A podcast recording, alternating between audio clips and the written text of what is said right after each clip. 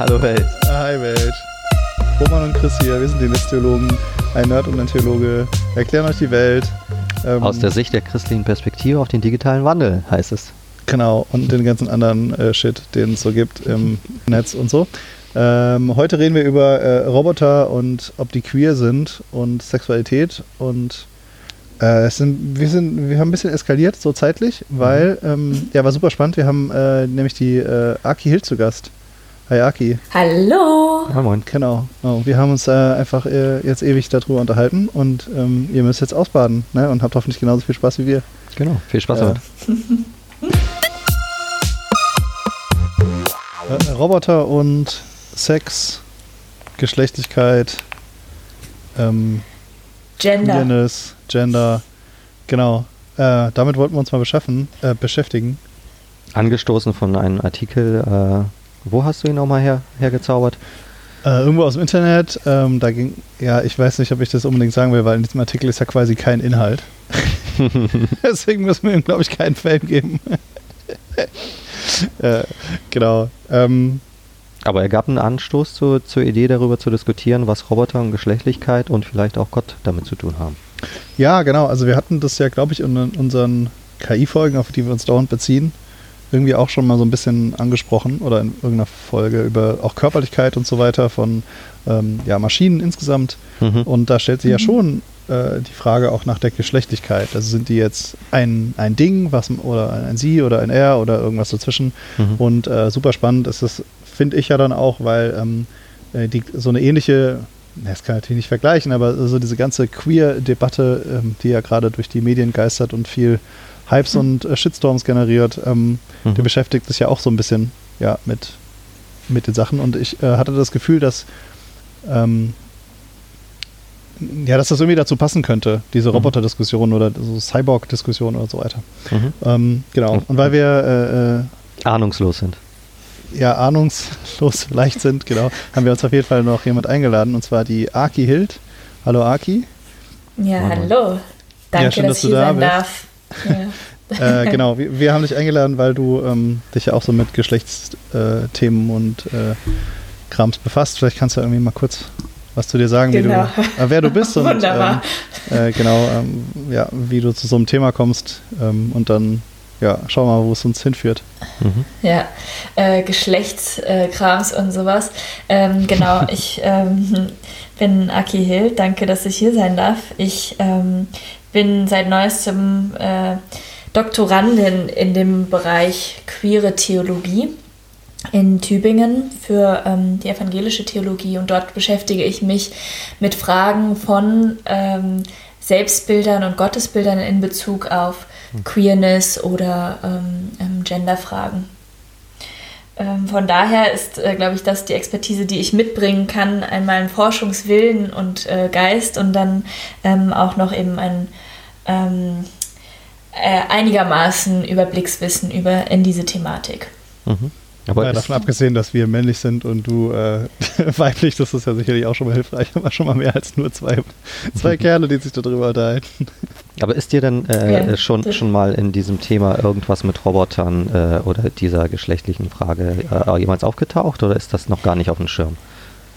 Nee, äh, ist noch gar nicht auf dem Schirm. Ich glaube, was ich ähm, da irgendwann mal spannend finden werde, ist, äh, ist äh, so eine Ebenbildlichkeit, auf die wir vielleicht auch nochmal hm. zu sprechen kommen. Also ähm, Roboter als solche sind noch nicht aufgetaucht, weil ich ja mich vor allen Dingen mit Anthropologie hm. beschäftige und mit ähm, Gottesbildern. Also, Was heißt ähm, Anthropologie?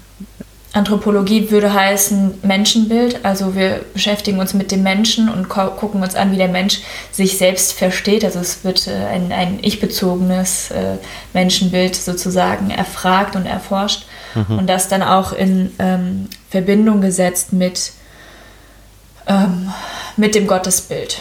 Mhm, so. Genau. Weil der Ausgang, das, ja. Der Ausgangspunkt bei dem Artikel war ja die Konstruktion von äh, Geschlechtlichkeit oder Geschlechtern überhaupt bei Robotern. Denn äh, wenn man sich, äh, da gab es ja auch verschiedene Bilder, R2D2 und äh, C3PO, mhm. diese Star Wars-Dinger. Äh, äh, ja. Und bei diesen rollenden Mülleimer gibt es ja irgendwie gar kein ähm, ähm, sichtbares Geschlecht. Aber ähm, der Artikel hat dann jemand zum Thema gemacht bei diesen goldenen ähm, Jungen oder äh, Mädchen oder Mann und Frau, der da rumläuft, ähm, ist er nach irgendeinem Bild konstruiert. Und da ist dann, glaube ich, sozusagen diese Brücke geschlagen zwischen Mensch und zwischen Robotern. Also wenn Konstrukteure und Konstrukteurinnen äh, einen Roboter bauen, haben sie äh, vielleicht äh, Wünsche oder aus Marketinggründen oder warum auch immer eben ein Geschlecht dem Roboter zu unterstellen. Ähm, mhm. da, da, darum ging ja der Artikel, um diese Konstruktion. Ähm, und ja, ich meine, da kann man ja verschieden, über Verschiedenes jetzt sprechen. Also warum zum, unter anderem zum Beispiel, warum macht man das überhaupt? Ja, also warum nicht den rollenden Mülleimer, sondern warum irgendwie ein äh, schönes oder hässliches Gesicht oder so? Also vielleicht kann man ja mal sagen, die meisten, würde ich jetzt mich mal aus dem Fenster lehnen, Roboter sind ja tatsächlich kein, also nicht geschlechtsgebunden. Also wenn ich jetzt irgendwie an eine, die Autofertigung oder so, ne, wo mhm. die Roboterarme da die, äh, die Autos zusammenschweißen, da haben wir ja null ähm, Geschlechtsassoziationen äh, und so weiter dazu. Also vielleicht mhm. können wir das mal so ein bisschen ausgrenzen. Also dass wir halt so diese ganzen ja, Maschinenroboter, die halt irgendwie ja, einfach nur irgendwelche mhm. Dinge, irgendwelche Arme, die irgendwas kontrollieren oder irgendwelche Hebeeinrichtungen oder so, dass wir das irgendwie außen vor lassen, sondern es eher so ein bisschen in die Richtung geht. Ich glaube, das heißt dann äh, Humanoide oder Androide ja. oder yeah. wie auch immer da. Ne? Ähm, äh, genau, also mir ist da aufgefallen, dass es halt, ähm, wenn man sich so ein bisschen die Fiktion anguckt, Filme, äh, Computerspiele, mhm. ähm, dass es da ja auf jeden Fall so ist. Ne? Also, dass die, die Roboter irgendwie sehr menschennah sind und wahrscheinlich deswegen, weil sie menschennah sein sollen oder so, sich automatisch wahrscheinlich vielleicht auch unterbewusst für die ganzen Leute, die das damals äh, konstruiert und geschrieben haben und die Geschichten erfunden haben, äh, dann sich die Frage gestellt hat, sind das dann Männer oder Frauen, ne? weil man das halt irgendwie auch kennt. Mhm.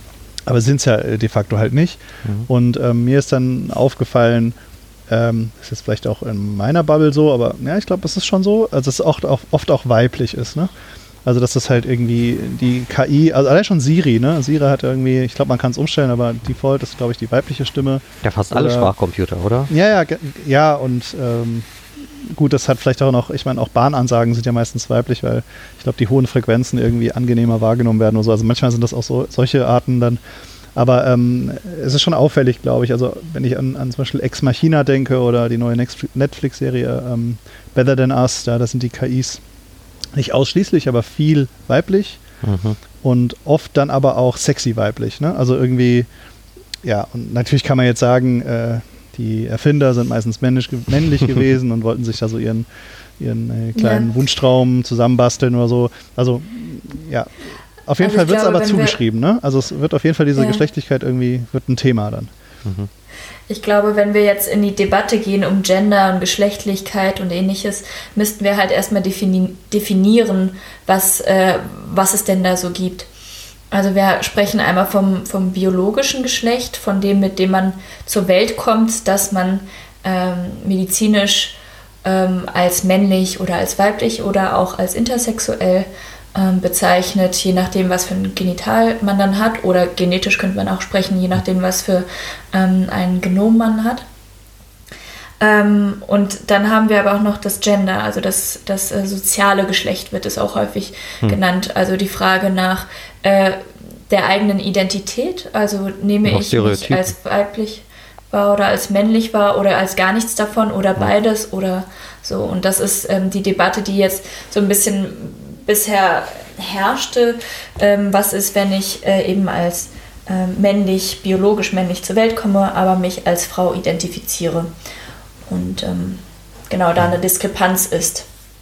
Also das Soziale wäre ja das Zugeschriebene, oder? Also das wäre, das wäre dann auch so stereotypenbehaftet, oder, oder wie muss man das verstehen?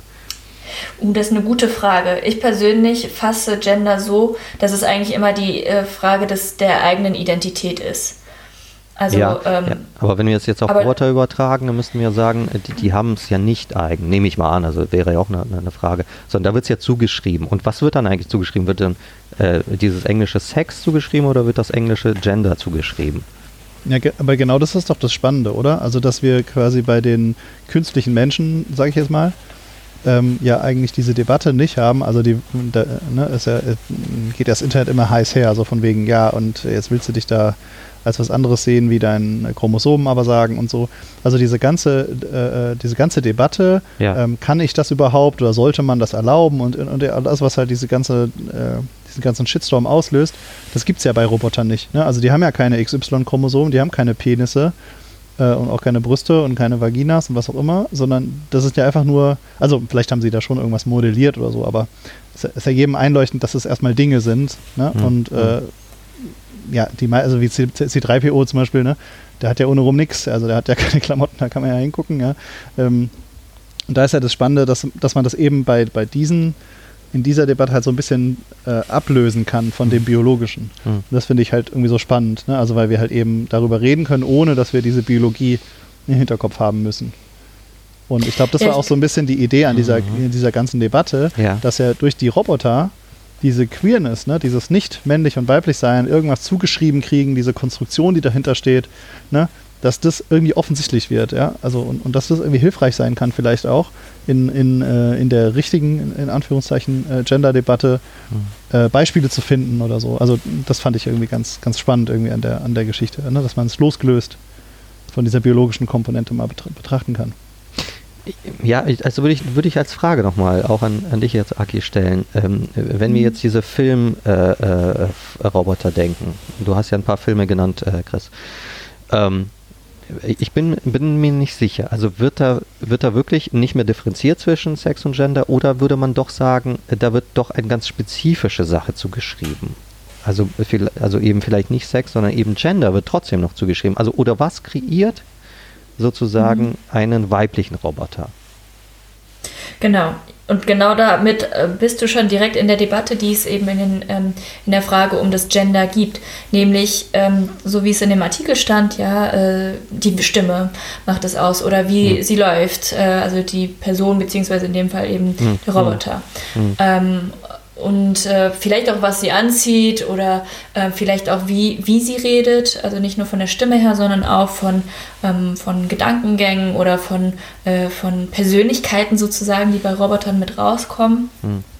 die dann auch dementsprechend für uns als Menschen als eher weiblich oder eher männlich wahrgenommen wird. Und jetzt sage ich hier ganz klar wahrgenommen wird, weil es ähm, eben auch in, in den Gender Studies ein, eine Debatte ist, inwiefern dieses Verhalten oder jenes, ähm, äh, jene Kleidung äh, männlich bzw. weiblich ist oder noch nicht mal binär, sondern eben vielleicht auch eben äh, divers sein kann. Mhm. Ich persönlich muss sagen, ich, äh, ob jetzt irgendwelche RoboterInnen äh, sozusagen, ob die männlich oder weiblich sind, ähm, ist für mich relativ genauso egal, wie es für mich ist äh, in Bezug auf Menschen. Mhm. Also warum ähm, dürfen Männer nicht auch Kleider tragen, wenn sie das wollen? Oder für, äh, Nagellack oder sowas. Und ich merke, dass gesellschaftlich so ähm, solche zugeschriebenen, für mich Mhm. zugeschriebenen Attribute auch aufbrechen. Ja, genau. Ähm, aber trotzdem würde man ja sagen, es sind immer zugeschriebene Sachen. Also äh, Mhm. während bei Menschen man immer argumentieren kann, äh, oder zumindest äh, sozusagen die konservative Sicht ist, äh, es gibt ein Natürliches und dem äh, wird das Zugeschriebene äh, auf einer natürlichen Weise entsprechen. Würden wir ja sagen, bei Robotern gibt es kein Natürliches. Das heißt, alles ist reine Zu, Zuschreibung oder Konstruktion. Ähm, äh, und diese Konstruktion, also wenn du sagst, ähm, man erkennt zum Beispiel im Film eine Roboterfrau daran, dass sie lange Haare hat und äh, auf eine bestimmte Art und Weise geht. Hat das äh, auf Menschen übertragen, hat das rein Gender-Dimension oder hat das auch schon Sex-Dimension? Das Gehen zum Beispiel. Wie würde man das einteilen können? Mhm. Also ich habe ja auch Biologie studiert und da gibt es durchaus biologisch betrachtet natürlich bestimmte Körper, ähm, einen bestimmten Körperbau ähm, von, von den Knochen her, ein breiteres Becken. Äh, Im Gesicht haben wir auch männliche bzw. weibliche äh, Knochenbauzüge sozusagen. Ähm, von daher könnte man da schon von einer gewissen, auch von, von einem gewissen Sex sprechen bei Mhm. Robotern, äh, je nachdem, wie sie zum Beispiel gebaut sind. Mhm. Okay. Ähm, mm, ja. Weil, weil das würde ja dann auch für die, Ja. für die Gender Studies bedeuten, dass so etwas wie biologischer Sex oder Genom, wie du das gesagt hast gerade, Ja. ja tatsächlich auch angenommen wird. Sondern Nö. nicht, äh, auch nicht. Nee, also es kommt drauf an, äh, wie weit du in die Forschung gehst ähm, und wie weit du in dieser Strömung des Konstruktivismus bist. Mhm, Also okay. Konstruktivismus auch noch so eine ähm, wissenschaftliche Strömung, äh, eine philosophische Strömung, die sagt, vieles ist konstruiert.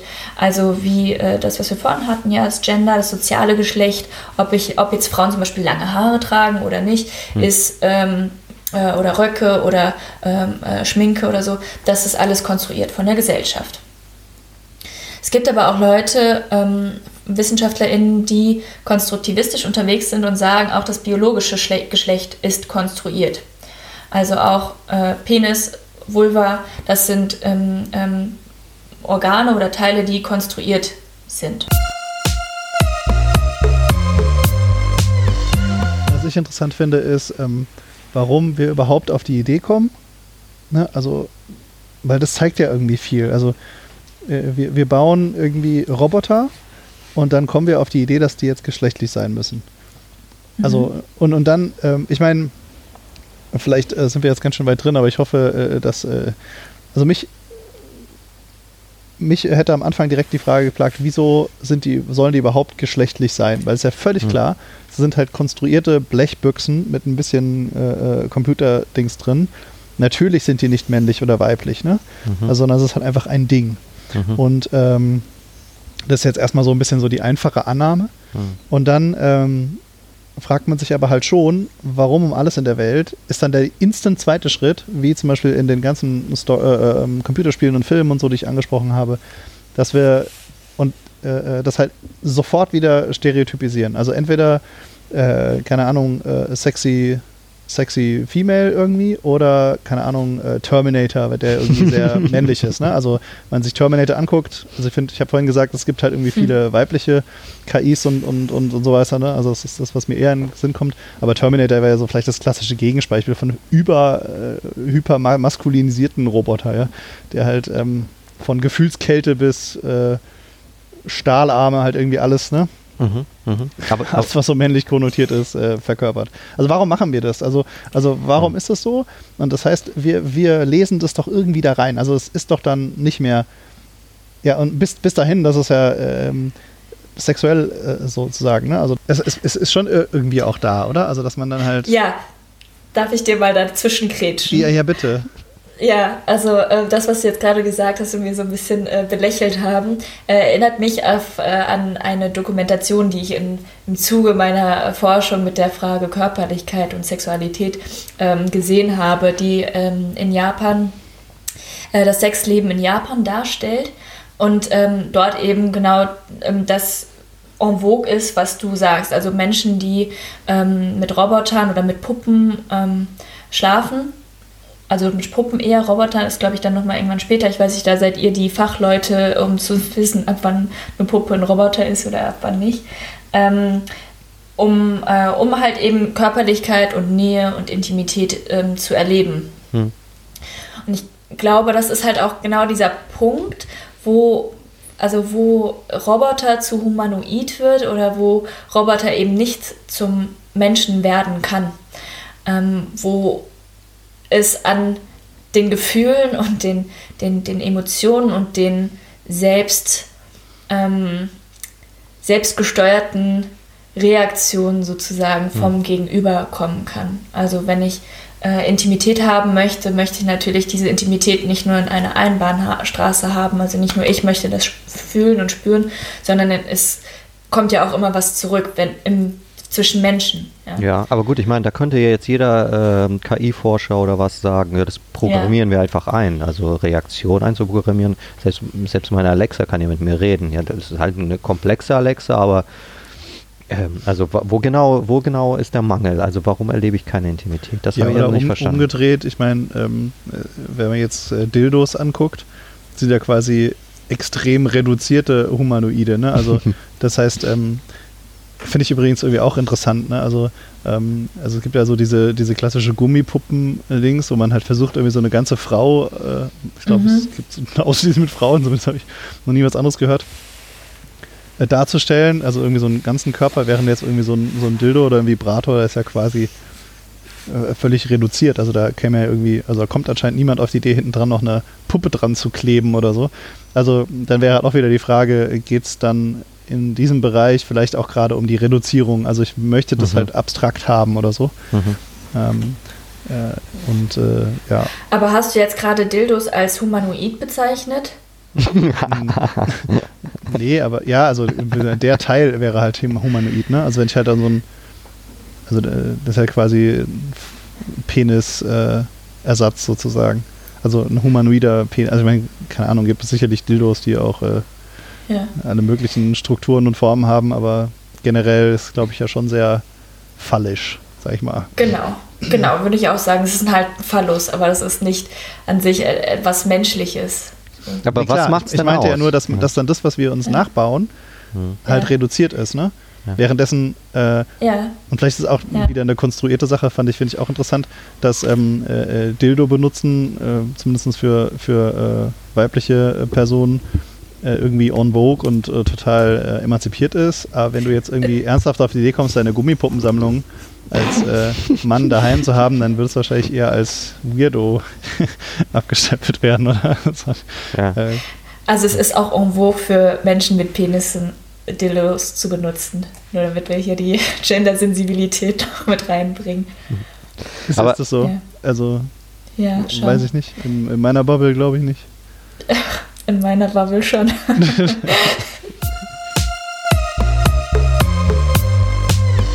Was ist es jetzt, was ist, was, was macht es denn jetzt aus, den Menschen, äh, äh, Aki, was würdest du denn sagen? Also warum, Ja. warum äh, wird da keine Intimität erlebt? Warum reicht ein Dildo nicht aus? Also wa- wa- was fehlt? Also, hm, also jetzt äh, schön theologisch-christlich, vielleicht auch fromm, vielleicht auch nicht, aber einfach auf jeden Fall theologisch gesprochen, äh, fehlt die, die Schöpfungskraft, ja, das, das Mhm. ähm, Bios. Ähm, gegeben durch das Logos und dann sind wir bei der Biologie, wundervoll. Also ähm, das Leben, das halt eingehaucht ist und das dazu führt, dass ähm, Wesen fühlen und ähm, Ja, aber auch da würde ein KI-Forscher oder Forscherin sagen, das können wir doch programmieren. Gefühle können wir programmieren und wir können die Reaktion so lebensecht gestalten, wie es nie, keine, keine Frau oder kein Mann überhaupt machen könnte. Also Genau, genau. Ja. Sie können es so Ja. lebensecht konstruieren. Ja, ja, Sie klar. können es Ja, aber ja, nicht so lebensecht schaffen, also kreieren. Und da würde ich einen Mhm. Unterschied sehen. okay. Ja. Was würdet ihr denn dazu sagen? Was da fehlt oder, oder was meinst du? Hm. Mhm. Ja. Also wir haben, wir haben uns damit auch schon beschäftigt, äh, allgemein, jetzt nicht auf Sex bezogen oder Ja, Geschlechtlichkeit. Ähm, genau, und da sind wir uns natürlich nicht einig geworden, aber wir hatten so ein paar Thesen. Ja klar, die Ich Standardsachen. glaube, also ähm, du hast jetzt Leben, Schöpfung gesagt, das war natürlich bei uns auch mal drin. Aber natürlich sowas wie Ich-Identität, ne? also so, so Ich-Bewusstsein fehlt. Ja, wa- was wir auch hatten, war ähm, Beziehungssachen, ähm, Ja, Sachen. also ähm, Ja. äh, wird Leben oder was auch immer nicht auch durch eine Beziehung dann quasi geschaffen. Hm. Also, ähm, ah, das klingt jetzt alles so verkürzt, ihr müsst dann die Folgen mal hören. Ich glaube, es war auch KI oder so, ne? Wir verweisen immer wieder auf die KI-Folgen. Ähm, äh, auf der einen Seite eben, äh, da gibt es ein, ein Beispiel über Blade Runner, hatten wir damals. Hm. Also ob, ob nicht irgendwann, wenn ich eine Beziehung aufbaue zu einem Wesen, Hm, sei es hm. ein Roboter, dass es dadurch eine gewisse Würde auch verleiht bekommt. Ne? Also dass es so über Beziehungen entsteht, das fand ich irgendwie ja interessanter Ansatz. Und das Zweite ist, ähm, was ich damals gesagt hatte, war, ähm, Menschen können zwar Gefäße schaffen sozusagen, also wir können neuronale Netze bauen, die Hm. zum Beispiel vielleicht die Kapazität haben, irgendwann ein menschliches Gehirn, Hm. äh, so, so wir dann davon ausgehen, dass der Mensch das Gehirn ist oder so, ne? Oder, äh, äh, und da könnte man dann entweder was hochladen, ja, was wir vorher aus unserem Gehirn runtergeladen haben, oder aber, was wir theologisch natürlich immer meiner Meinung nach ähm, äh, äh, die, die offen halten müssen, ist, würde ja nichts daran hindern, dass Gott ähm, einem neuronalen Netz eben Leben ein, einhaucht. Ne? Ja. So wie es einem äh, nach Schöpfungsbericht Erdklumpen eingehaucht hat, äh, kann es vielleicht auch Mhm. natürlich, ähm, ja, Ja. wenn Gott so will. Ne? Äh, das heißt, diese, Mhm. diese Varianten, das, das wissen wir jetzt völlige Spekulation, aber theoretisch, ähm, ich finde, äh, ja, Müssen, Ja, in- in dem wenn Punkt- es so wäre, müssten wir es halt annehmen. Ne? Also da müssten wir es jetzt einfach akzeptieren. Ja, in dem Punkt muss ich Chris nochmal loben. Also das mache ich ja selten, aber da, da hat er schon, da Oh. hat er schon recht. Man kann, man kann ja nicht sagen, äh, wenn man das Ganze auf Beziehungen abstellt, äh, kann man nicht sagen, äh, der Mensch ist verantwortlich dafür, dass das Gegenüber, dass der Roboter ist, äh, durch diese Beziehungshaftigkeit zum Menschen wird. Das kann der Mensch nicht garantieren, sondern das muss von Gott kommen. Und da sind wir dann wieder bei dieser, ob es Schöpfung oder Konstruktion ist. Das ist fraglich. Wir sagen, es ist konstruiert, aber ab wann ist es denn Schöpfung? Das liegt ja gar nicht in unserer Hand. Also Gott könnte ja einen Roboter tatsächlich auch in eine Schöpfung verwandeln. Und das müssten wir dann ja annehmen. Genau, also das war jetzt irgendwie so super verkürzt. Ich habe irgendwie das Bedürfnis zu sagen, äh, bevor ihr uns jetzt hier übermäßig judgt, hört euch die langen Folgen an, weil das, also Mhm. ja, da kommt es, glaube ich, nochmal besser raus, äh, weil wir uns da auch ja, im ganzen Flow mit beschäftigt haben, aber das ist natürlich alles super verkürzt dargestellt, auch die Sachen mit diesen Beziehungen, da ging es auch so ein bisschen drum, Ja. was machen Erinnerungen aus und was ist man eigentlich selber und bin ich meine Erinnerung und wenn ich die nicht mehr habe oder jemand anders hat, ist der dann ich oder bin, ist es dann was anderes und so weiter. Also wir haben da irgendwie, das war Ja. super kompliziert.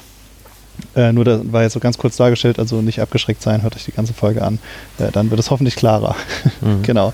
Aber vielleicht können wir noch mal so ein bisschen zu dem ähm, Queer-Roboter-Ding zurückkommen. Also wir haben ja jetzt ja immer wieder Mhm. über Konstruktion, über Gender-Debatte und so weiter gesprochen. Hm. Aber ähm, äh, meinst du, da ist was dran, Aki, wenn man ähm, Roboter als Beispiel von, also ich finde, das ist halt relativ leicht fassbar. Also selbst wenn ich jetzt nicht in dieser, in dieser äh, Gender-Bubble, nenne ich mal, äh, nenne ich es jetzt mal drin bin, wenn ich super kritisch bin, wenn ich äh, irgendwie sage, ja, nee, es Mhm. gibt nur zwei Geschlechter und, und so weiter, dann ähm, finde ich, kann es schon hilfreich sein, eben diesen Roboterweg ein bisschen zu gehen. Also angenommen, man ähm, kann es natürlich sofort abtun, als ist auf jeden Fall ungeschlechtlich ne? und ist auf jeden Fall ein Ding und hat damit gar nichts zu tun. Aber wenn man, wenn man sich darauf einlässt, dass es irgendwie aber mit uns Menschen was macht und wir automatisch da äh, Siri Weiblichkeit zuschreiben und ähm, Terminator Männlichkeit und was auch immer, wenn man sich da irgendwie drauf einlässt, dann kann man doch, ähm, kann es doch ein Hilfsmittel sein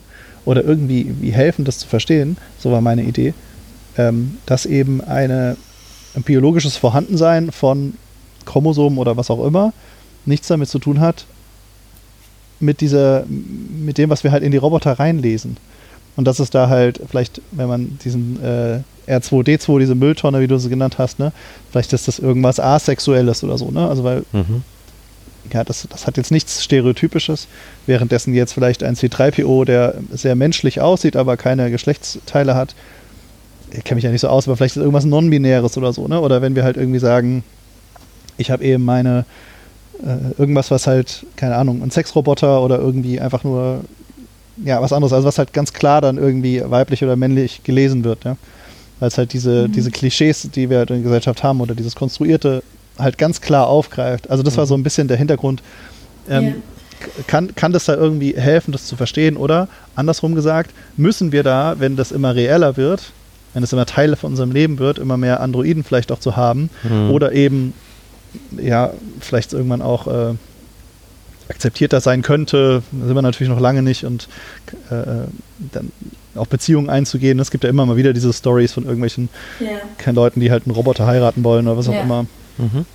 Was ja schon, sogar schon in Realität einmal passiert ist, glaube ich. Ja, irgendwo gab es das sicherlich schon, genau. Also ich wollte damit, damit sagen, es zeigt halt irgendwie nochmal auf, es fächert das so ein bisschen auf.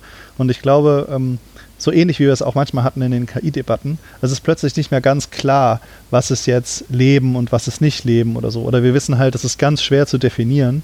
Ja. Ne? Also, und, und man ist auch, und gerade theologisch ist natürlich auch interessant. Ja, also Ja. da nochmal hinzugehen. Ja, also ich glaube, ich glaube, ähm, das ist alles irgendwie ein bisschen verbunden. Wenn ich jetzt sage, ja, ähm, Roboter helfen, vielleicht mehr Queerness mit reinzubringen in ähm, unseren Alltag oder in unsere ähm, Gesellschaft, weil wir Alexa und Siri ähm, eben alltäglich nutzen oder so, Mhm. ähm, dann würde ich sagen, ja, ist eine gute, ist eine gute Möglichkeit. Äh, wobei ich auch mit dir gehe, Chris, bis wir dann da irgendwo mal, irgendwann mal sind, dass sie äh, wirklich so einen Einfluss haben oder auch schon so queer oder divers dargestellt werden, dauert es noch. Ähm, und dann ist da für mich die Frage, ich, also ich glaube auch nochmal so eine kritische Stimme, wo ich sagen würde, Queerness äh, finde ich als Wort schon, schon schwierig, weil es ja eigentlich immer ein Anderssein darstellt. Ich würde gerne eher von, von Diversität sprechen, also dass man sagt, ähm, die ähm, auch die Roboter, die wir bauen oder die wir konstruieren, auch diese dürfen divers sein und sollten divers sein und sollten eben nicht in äh, nicht nur ähm, in so männliche, hyper, äh, also hypermännliche Terminator ähm, gestaltet werden oder in ähm, super ähm, keine Ahnung, äh, weibliche äh, Sexroboter, was ich ja auch immer spannend finde, dass man dann das als, äh, ja, gegenüber nimmt. Also Zerstörung gegenüber Sex. ähm, wundervoll. Ja gut, das ist ähm, halt, das sind ja schon diese, diese Hardcore-Klischees, oder? Also völlig max, also diese Geschlechterklischees, ja. Völlig überdreht ja. dargestellt, dann landet man am Ende wahrscheinlich halt eben bei Terminator und äh, weiß ja. nicht ja, und, und, und Prostitution oder, oder Sex-Roboter äh, oder sowas. Also es, ähm, äh, genau. Ähm, und ich glaube. Mir fiel nur kein Beispiel ein aus dem Film sozusagen. Ne? Also irgendwie, das sind ja meistens ja. dann irgendwelche super weiblich aussehenden, Topmodel aussehenden, keine Ahnung, äh, Roboter, die halt eben dann dieses weibliche Counterpart in den Medien, also in Filmen ja. und in Computerspielen spielen.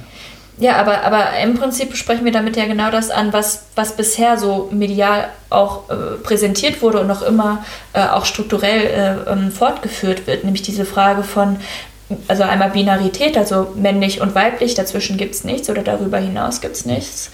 Und dann aber auch die Frage von Stereotypen, also äh, ähm, dass männlich männlich bedeutet zu zerstören, zu äh, dominieren und weiblich bedeutet dominiert zu werden und ähm, Sex zu haben oder Sex anzubieten. So. Und ich glaube, oder meine oder Hoffnung wäre, ja, oder schön auszusehen von mir aus. Ähm, und meine Hoffnung wäre, da eigentlich mehr Diversität mit hineinzubringen, die, ähm, die glaube ich, auch in, in den Debatten um Queerness ähm, gefordert wird. Ja, also zu sagen, es sind eben dann nicht nur die weiblichen Sexroboterinnen, äh, die wir da vorstellen, sondern es sind halt, ne, es, es ist vielleicht auch losgelöst von Geschlechtern, es ist vielleicht aber auch ähm, diverser dargestellt, ja. Also in ähm, Fragen von Gender oder auch von, von Eigenschaften. Ich hatte es ja auch ähm, hoffnungsvoll äh, vorhin äh, so formuliert, also dass es helfen kann, zum Beispiel ähm, äh, auch zu sehen, ähm, ja, also, ja, wie sagt man, Sichtbarmachung. Ne? Also es gibt ja nun mal rein prozentuell ähm, nicht so viele ähm, in, in, intersexuell, non-binary und äh, ja, was es noch so alles gibt. Ähm, die sind ja prozentual, haben die ja eine relativ schwierige ähm, äh, wie, Sichtbarkeit. Ne? Also, also währenddessen ja. bei Robotern das halt offensichtlich ist. Ne? Also, weil wir sie nicht bekleiden, oder wie? Nee, weil sie offensichtlich ja kein natürliches oder biologisches Geschlecht haben. Sondern rein konstruiert sind. Genau, also man, man sieht sozusagen dieses Zwischenfeld ja. halt mehr. Und ähm, jetzt ist mir aber gerade noch gekommen, es ist ja leider oft auch mal nach hinten losgegangen mit diesen Technik Technologiesachen. Und äh, ähm, insofern, äh, und das zeigt vielleicht auch einfach, die, äh, dass die Gesellschaft das gestalten muss, weil ähm, theoretisch könnte es natürlich auch genau ins Gegenteil verkehren. Es könnte auch sein, dass sich ähm, in der Gesellschaft eben die Sachen durchsetzen, so nenne ich es jetzt mal, hm. die halt eben ultramaskulin oder eben äh, äh, super feminin rüberkommen. Ne? Also dass sich halt am Endeffekt durch zum Beispiel einen freien Markt, der Roboter verkauft, halt nur die Terminator und äh, äh, äh Model-Roboterinnen verkaufen lassen und dadurch sich halt, ähm, wisst ihr, was ich sagen will? Also dass es halt quasi das ins Gegenteil verdreht wird, dass halt quasi dadurch die ähm, Geschlechterrollen noch viel zementierter werden. Durch dieses, ne, dadurch, dass halt alle meine äh, Roboter-Idole und Idolinnen ja. halt diesen krassen Klischees, versteht ihr, wo ich rauf, also das könnte, glaube ich, ja. noch in beide Richtungen kippen sozusagen. Also ich war vorhin da irgendwie hoffnungsvoller.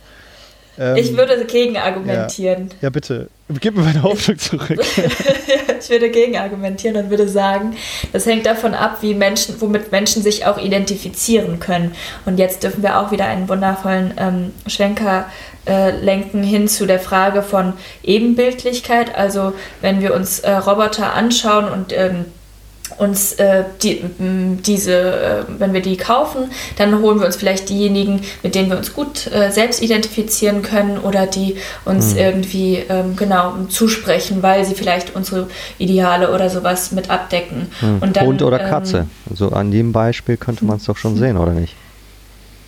ob man Hunde oder eine Katzenperson ist. Ja, genau. Also ich meine, ich hole mir, ich, ich mag keine Hunde, ich würde ja. mir nie einen Hunderoboter holen. Aber an diesem banalen Beispiel sieht man das, dass wir Präferenzen haben.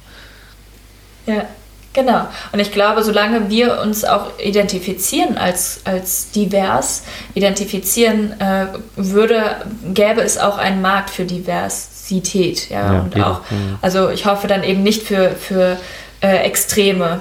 So. Ja gut, also. aber ich meine, das gibt ja dann auch verschiedene Kulturbereiche, ne? Also dass man jetzt sagt, mhm. ähm, pauschal könnte man glaube ich schon sagen, im Westen ähm, gibt es zumindest eine große Bubble, die da sehr sensibilisiert für ist.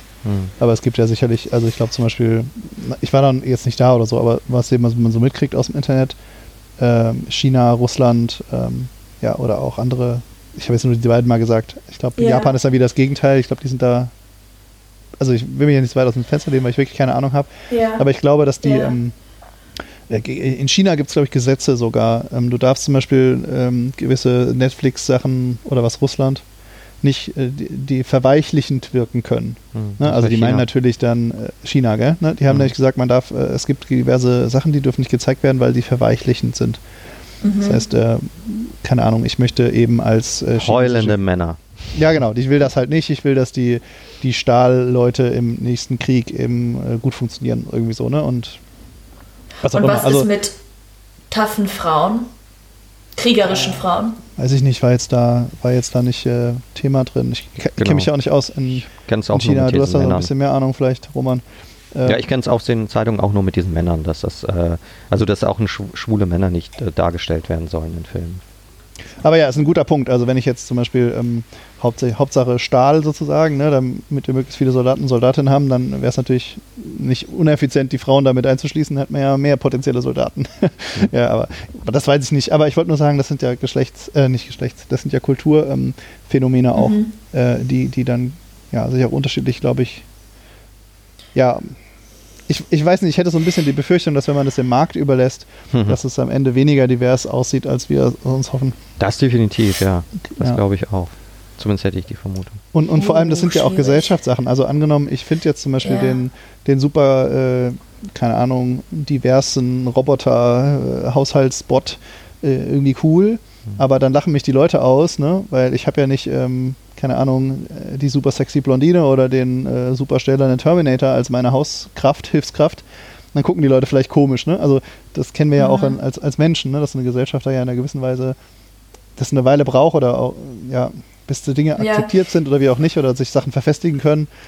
Also wahrscheinlich sind wir da einfach, also sind auch die Roboter da einfach nur äh, ein Spiegel von der mhm. Gesellschaft sozusagen. Also das. Ja, und, und, ja. und da würde ich aber eigentlich genau das, also wäre trotzdem mein Argument, dass es auch in, äh, ähm, in Russland und in China und äh, wo auch immer auf der ganzen Welt äh, eben Menschen gibt, die divers äh, sind und ähm, sich als divers verstehen, ähm, wenngleich sie vielleicht dieses Wort nicht kennen, weil es dort nicht äh, üblich ist oder vielleicht auch dort unterdrückt wird. Und ich glaube, solange wir diese Identitäten noch haben, äh, wird es dafür auch die Möglichkeit geben, ähm, also daran zu bauen. So, und das nicht nur in, in entweder oder in, in, ähm, äh, in diese Extremen zu fassen. Hm. Ähm, und ich das, was du jetzt gerade so beschrieben hast, da habe ich gedacht, das unterdrückt halt einfach ganz krass die Identität.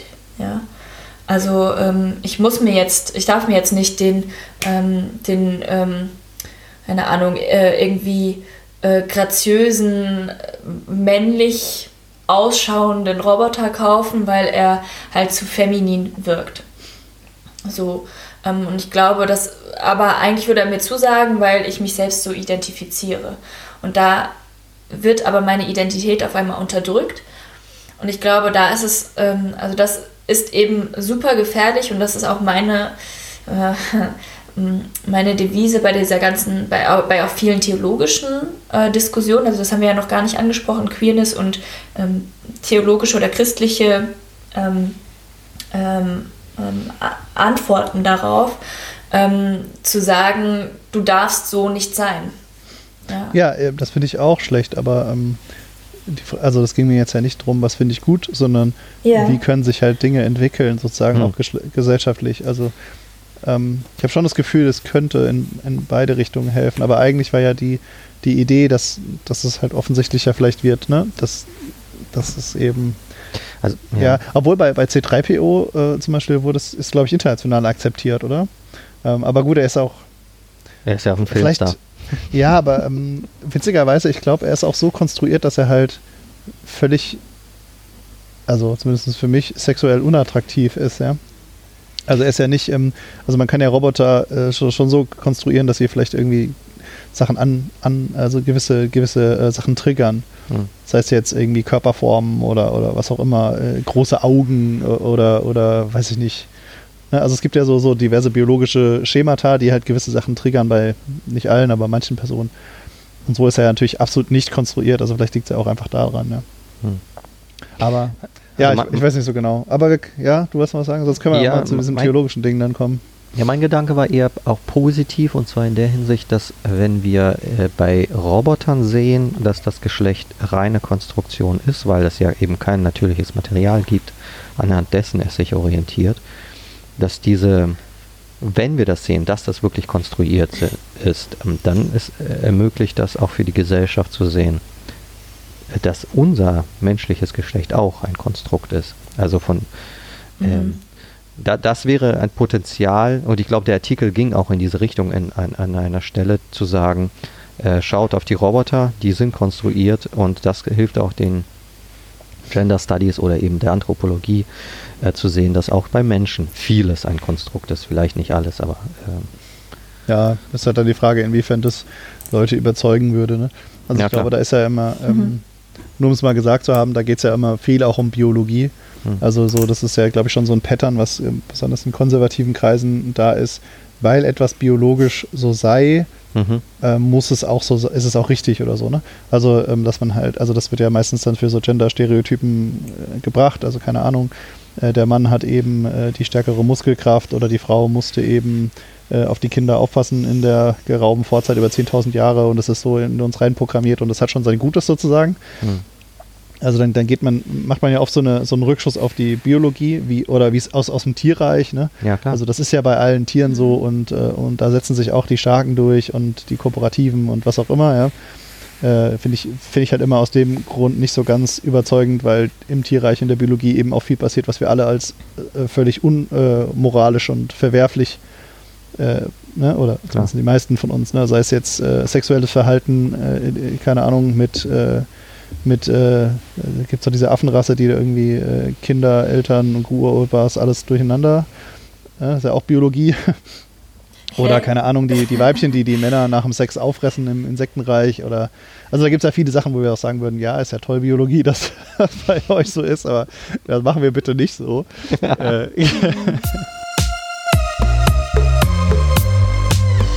aber vielleicht nochmal zur Theologie hin. Also ähm, diese, ich fände, glaube ich, am spannendsten so ein bisschen diese Körperlichkeitsfrage theologisch. Also jetzt gar nicht so sehr, ähm, also das haben wir ja schon behandelt mit den, äh, könnten Roboter vielleicht auch ähm, ja, Wesen sein, denen sich Gott zuwendet oder so, das hatten wir ja schon in diesen KI-Folgen besprochen. Aber so dieses Körperlichkeitsding, das hatten wir immer nur angerissen und auch noch nicht sexuell, also mhm. nicht mit dieser sexuellen Komponente. Also das wäre so eine Idee, die ich noch hätte, oder habt ihr noch andere? Ähm, oder, oder wie wollt ja, ja, Du hast vorhin auch was gesagt, äh, Aki, gell? Ähm, mit Theologie nochmal. Ja, aber Roman, bitte. Ja, ich hatte nur eine Idee, ähm, äh, was immer noch, ich bin immer noch bei dieser Konstruktion, die finde ich einfach spannend, äh, ob, ob diese Konstruktionsmechanismen eigentlich genauso auf Gott übertragbar sind, wie auf Roboter. Also ist Gott nicht genauso, wie ein Roboter konstruiert ist nach Männlichkeit? Mhm. Also jetzt mal ganz äh, sozusagen hier ähm, schis schismatisch-heretisch gefragt. Das muss man nochmal erklären. Weil ich meine, wir würden, wir, wir, wir würden ja nicht behaupten, also bei Menschen können wir immer noch sagen, okay, also wie du es gerade formuliert hast, da gibt es einen biologischen Unterschied. Wir können sagen, es ist ein natürliches Geschlecht. Ja, okay, das kann man, äh, ist vielleicht unbefriedigend, aber ist immerhin ein Argument. Aber ich meine, bei Gott haben wir halt nichts Biologisches. Da ist ja reine Zuschreibung. Und da ist halt die Frage, machen wir das? Sagen mhm. wir, dass Gott Mann oder Frau oder was auch immer ist? Ja, oder behaupten wir ernsthaft, da ist irgendwie eine Substanz und von dieser Substanz äh, ist Gott her ein Mann oder so. Ne, das sind zwei Zugänge in der Natur. Yeah. Ja, also. Äh, ich finde eigentlich, das geht beides in die, das geht, also was ihr beide gerade gesagt habt, geht in eine ähnliche Richtung. Ne? Also die Frage von, ähm, also ich fange mal da an, ist Gott konstruiert? Ich persönlich würde sagen, Gottesbilder sind konstruiert. Hm. Ähm, ja, du meinst aber auch nicht, nur das Geschlecht, oder? Also diese Geschlechtssache von Gott ist konstruiert, nicht Gott als Ganzes, oder? Ja, das war jetzt erstmal nur aufs Geschlecht bezogen. Ja, okay. Man kann so. das natürlich, man kann das natürlich auch rausdehnen, aber das müssen wir jetzt nicht.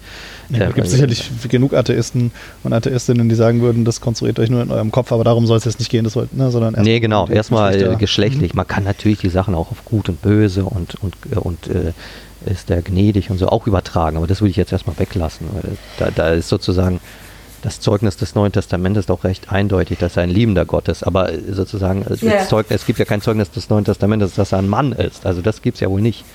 Natürlich hat er okay, einen Artikel in einem Griechischen, aber das heißt ja noch nichts. Also. Ja. Genau, und jetzt wäre meine Gegenfrage, wie ist denn, wie ist denn euer Gott konstruiert? In Bezug auf ähm, Geschlechtlichkeit, ähm, Bei Sexualität. Mir ist, ja. Ja, bei mir ist der, ist der männlich konstruiert, natürlich. Natürlich eben, weil ich ja Mann bin. Nee, ich, ich finde es find äh, ziemlich geil, weil äh, die Frage ziemlich gut, weil das ja quasi die gleiche Frage ist, ähm, die ich vorhin bei den Robotern gestellt habe.